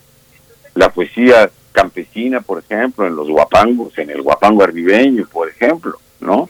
Es algo de muchísima altura. Pero resulta que ahora aparecen los raperos y se las tienen que ver enfrente con los guapangueros, porque hay que improvisar, y hay que improvisar bien. Y no es nada más como el oído me dice o como ciertas costumbres van haciendo, sino que hay, hay leyes que vienen desde el siglo de oro para eso, para ciertas cosas, y, y todo se vale. Y si los del rap lo hacen de una manera, lo está muy bien. Si los guapangueros estos lo hacen de esta manera, y si son los huastecos, o si son los jarochos, o si son los de Arpa Grande, no sé, todo eso es, es despreciable por ser campesino. No, no, no, no. Entonces, por eso, la música eh, de rock, como, como en todo, hay niveles. Y entonces, si alguien hace muy algo muy suave en, en Italia, ¿no? Premiata Fornida tocando Romeo y Julieta de Prokofiev con instrumentos eléctricos, soy, soy a todo dar, hombre. Soy suave. O no sé qué. No, no podemos eh, perder el aprecio porque es una cosa generacional, porque hay los Beatles que ya pasaron de moda y ahora hay que oír a no sé qué. No, no, no, no, no, no. no. Me parece que estamos buscando que haya criterios que puedan recorrer todo ese arcoíris. Son etapas, son transiciones que hay que conocerlas. Pobre del que no conozca a James Brown, pero pobre del que no conozca a Jacob Collier. que está haciendo allí. Entonces, el chiste es eso, ¿no? Y, y, y, y junto con ello, el, el asunto de la palabra. Por eso citamos así como por encima, pero eh, lo que el caso de Dylan, porque hay muchos representantes, no de que sean seguidores de Dylan forzosamente, que los hay, no, no, no, no, sino que simultáneamente con la presencia de Dylan en el mundo, y los hay en todos los países. En Haití tienen los suyos, en la Rusia contemporánea tienen los suyos, los países sudamericanos tienen los suyos, en México tienen los nuestros. Ahí estamos, diciendo lo que pensamos, lo que sentimos, escribiendo, diciéndolo más en la obra que en, en el cotorreo, aunque el hecho de que ustedes me den la oportunidad de decirlo y de improvisarlo, porque no tenía la menor idea de que de que, que se podía tratar y no hicieron muy bien en no decirme nada, simplemente así es como vamos, ¿no? Pero si yo tuviera que decir, este, ¿qué, qué piensas del, del uso de, de la palabra? Pre- preferiría leer un poemita, ¿no? Que, a- que aquí enfrente eh, para para poder decir qué siento o una de las cosas que siento con respecto a un tema, como sería el caso de la palabra, por ejemplo. Y de la música a la palabra, Guillermo, bueno, te vas a presentar con Rafael Catana. Cuéntanos de esa presentación. Y bueno, Catana, digo, este, es alguien muy, muy presente, pero van a estar en el Multiforo Cultural Alicia, un nombre que, que se reconoce allá en Avenida Cuauhtémoc en 91, en la colonia Roma. Cuéntanos un poco de este, de este conjunto y nos vamos a, despedir esta conversación justamente con una, con una rola entre Catana y tú. Así que cuéntanos un poco cómo va a estar, cómo va a estar esta tocada. Mira, bueno, es, es algo di- divertido y que tiene un significado este, afectuoso y memorioso para, para mí, seguramente para Rafael también, porque hace no mucho tiempo, ¿no? An- Antes, antes, justo antes de la pandemia, anduvimos Leon Chávez, Teixeira y yo haciendo una gira tocando la música que, que contiene un disco que hicimos entre los dos. Entonces, uno de los que nos invitó a entrevistarnos fue Rafael Catán en Radio Educación. Y lo oí preguntarnos con tal agudeza que yo, yo que lo conozco desde hace tantos años, me dije, ha crecido Rafael Catán. Este cuate está este, más, centrado en, en sus saberes, en sus preocupaciones. Entonces, como lo veo que está desde hace muchos años haciendo esto, yo lo llamé y le dije, vamos a hacer esto. Y me parece que es juntar eh, fuerza para poder decir lo que él quiera decir con respecto a lo que esté pasando ahora, ¿no? Sé que no va a decir tontería y que yo haré lo mío y que lo estamos haciendo en un lugar que lo citaste muy bien, Miguel Ángel. Es, el Alicia es como un personaje por sí misma. Se ha defendido como gato boca arriba de todos los asedios, de las delegaciones, de los gobiernos este al, al, o no sé no sé cómo esté en estos tiempos pero tiene muchas amenazas porque es una construcción en la colonia Roma deja que no es fuerte por lo que se ve no pero que no ofrece las mejores condiciones que exigirían eh, ciertos rigores modernos pero que con la la habilidad de la gente del lugar lo han sabido hacer lo manejan y creo que yo sentí eh, cuando apareció la idea que no fue mía de, hacer algo en el ¿no? Era como provocarme para ver qué, siento eh, de estar vivo en todo este proceso de el encierro y de, estar solo con, con uno mismo, con los suyos muy cercanos, eh, tocando porque así he estado haciéndolo pero pero lo hago por internet y ofrezco una pieza cada jueves a las seis de la tarde por Facebook y corre por ahí. Y es se pone muy intenso y muy lindo y muy lo que quieras pero pero no está tocando un recital completo no hasta que lo hice en el foro de Tejedor hace poco y nos quedamos con, compañeros que colaboran conmigo en trabajo Víctor Román por ejemplo que me, me dijo, hay que hacer algo para que para que saques eso que te acabo de ver. Estaba, ¿Se imaginan? Estaba la olla de los tamales llena, pero a presión, ¿no? Entonces, bueno, toqué estuvo muy lindo. pero ahora va a estarlo también. Entonces, tenemos, yo siento que tenemos la obligación de convocar con mucha cautela. No es el mejor tiempo, según mis propias convicciones, para reunirse. Es un es un riesgo, pero me parece que es como proponer un pacto. Nos juntamos, pero no nos tocamos, no nos acercamos demasiado, no nos abrazamos, no nos pedimos autógrafos de cerquita, no nos hacemos esas cosas, pero sí decimos que estamos vivos. Y sí vamos. Y lo cumplimos. y, y lo hacemos. Estamos vivos y celebramos a los que están vivos y nos duelen los muertos que los tenemos. Y cerca.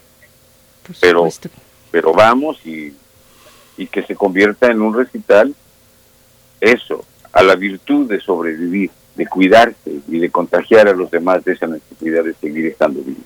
Pues con esa idea nos vamos a despedir, Guillermo Briseño. Ya está en nuestras redes sociales esta invitación para asistir al foro, al multiforo cultural Alicia, que también eh, pues ha sido impactado por la pandemia como otros espacios eh, similares, eh, pero sigue en pie, sigue en pie y estará esta presentación para el próximo sábado 14 de agosto y pues está ahí con todas las medidas de higiene, todas las medidas sanitarias, con un aforo limitado, pero donde estarás, Guillermo Briseño eh, dos tipos de cuidado en concierto con Rafael Catana. Así es que, bueno, nos vamos a despedir precisamente con una canción de Catana, Viajaste, es el título de esta propuesta musical. Así es que te agradecemos, Guillermo Briseño, por esta presencia, por esta claridad y por esta manera también rebelde de afrontar desde la música la colectividad y, lo que nos atañe en estos momentos. Guillermo, muchas gracias. Gracias a usted. Que lo pasen muy bien. Gracias a los que nos oyen. Gracias, Guillermo. Pues nos vamos a, ir con Viajaste de Rafael Catana y bueno, vamos a tener al, al, siguiente programa, La Ciencia que Somos. Hoy vamos a tener a dos especialistas en políticas eh, que se deben implementar para las clases después de la pandemia y las medidas sanitarias ante el inminente regreso presencial de los alumnos, según, eh, según tenemos entendido en este mes de agosto. Así es, y bueno, Estefanía González y Huehuetlacatl Jorge Leiva son los dos ganadores de los regalos que se fueron hoy durante esta emisión, eh, La vida en tiempos, en tiempo de paz, de editorial periférica, que nos hizo llegar dos ejemplares, eh, la autoría de Francesco eh, Pecoraro. Pues con esto nos despedimos. Gracias, gracias por acompañarnos en esta semana de aniversario. El próximo lunes estamos de vuelta. Gracias, Miguel Ángel. Gracias. Esto fue Primer Movimiento. El mundo desde la universidad.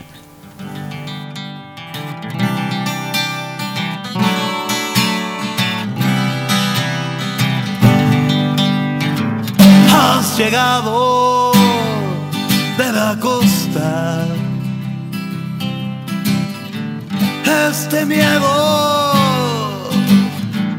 a sobrevolar el mar, viajando kilómetros carretera. Has bebido alcohol, alcohol hermoso. Has fumado tabaco delicado.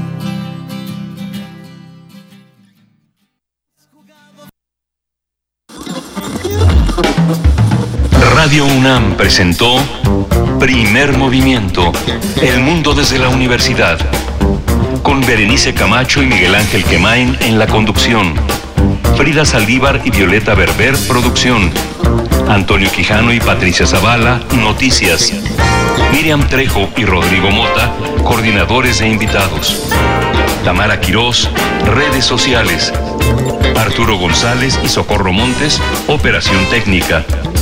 Servicio Social, Cecilia Esquivel y Roberto Rebollo. Locución, Esa Uribe y Juan Stack. Quédate en sintonía con Radio UNAM. Experiencia sonora.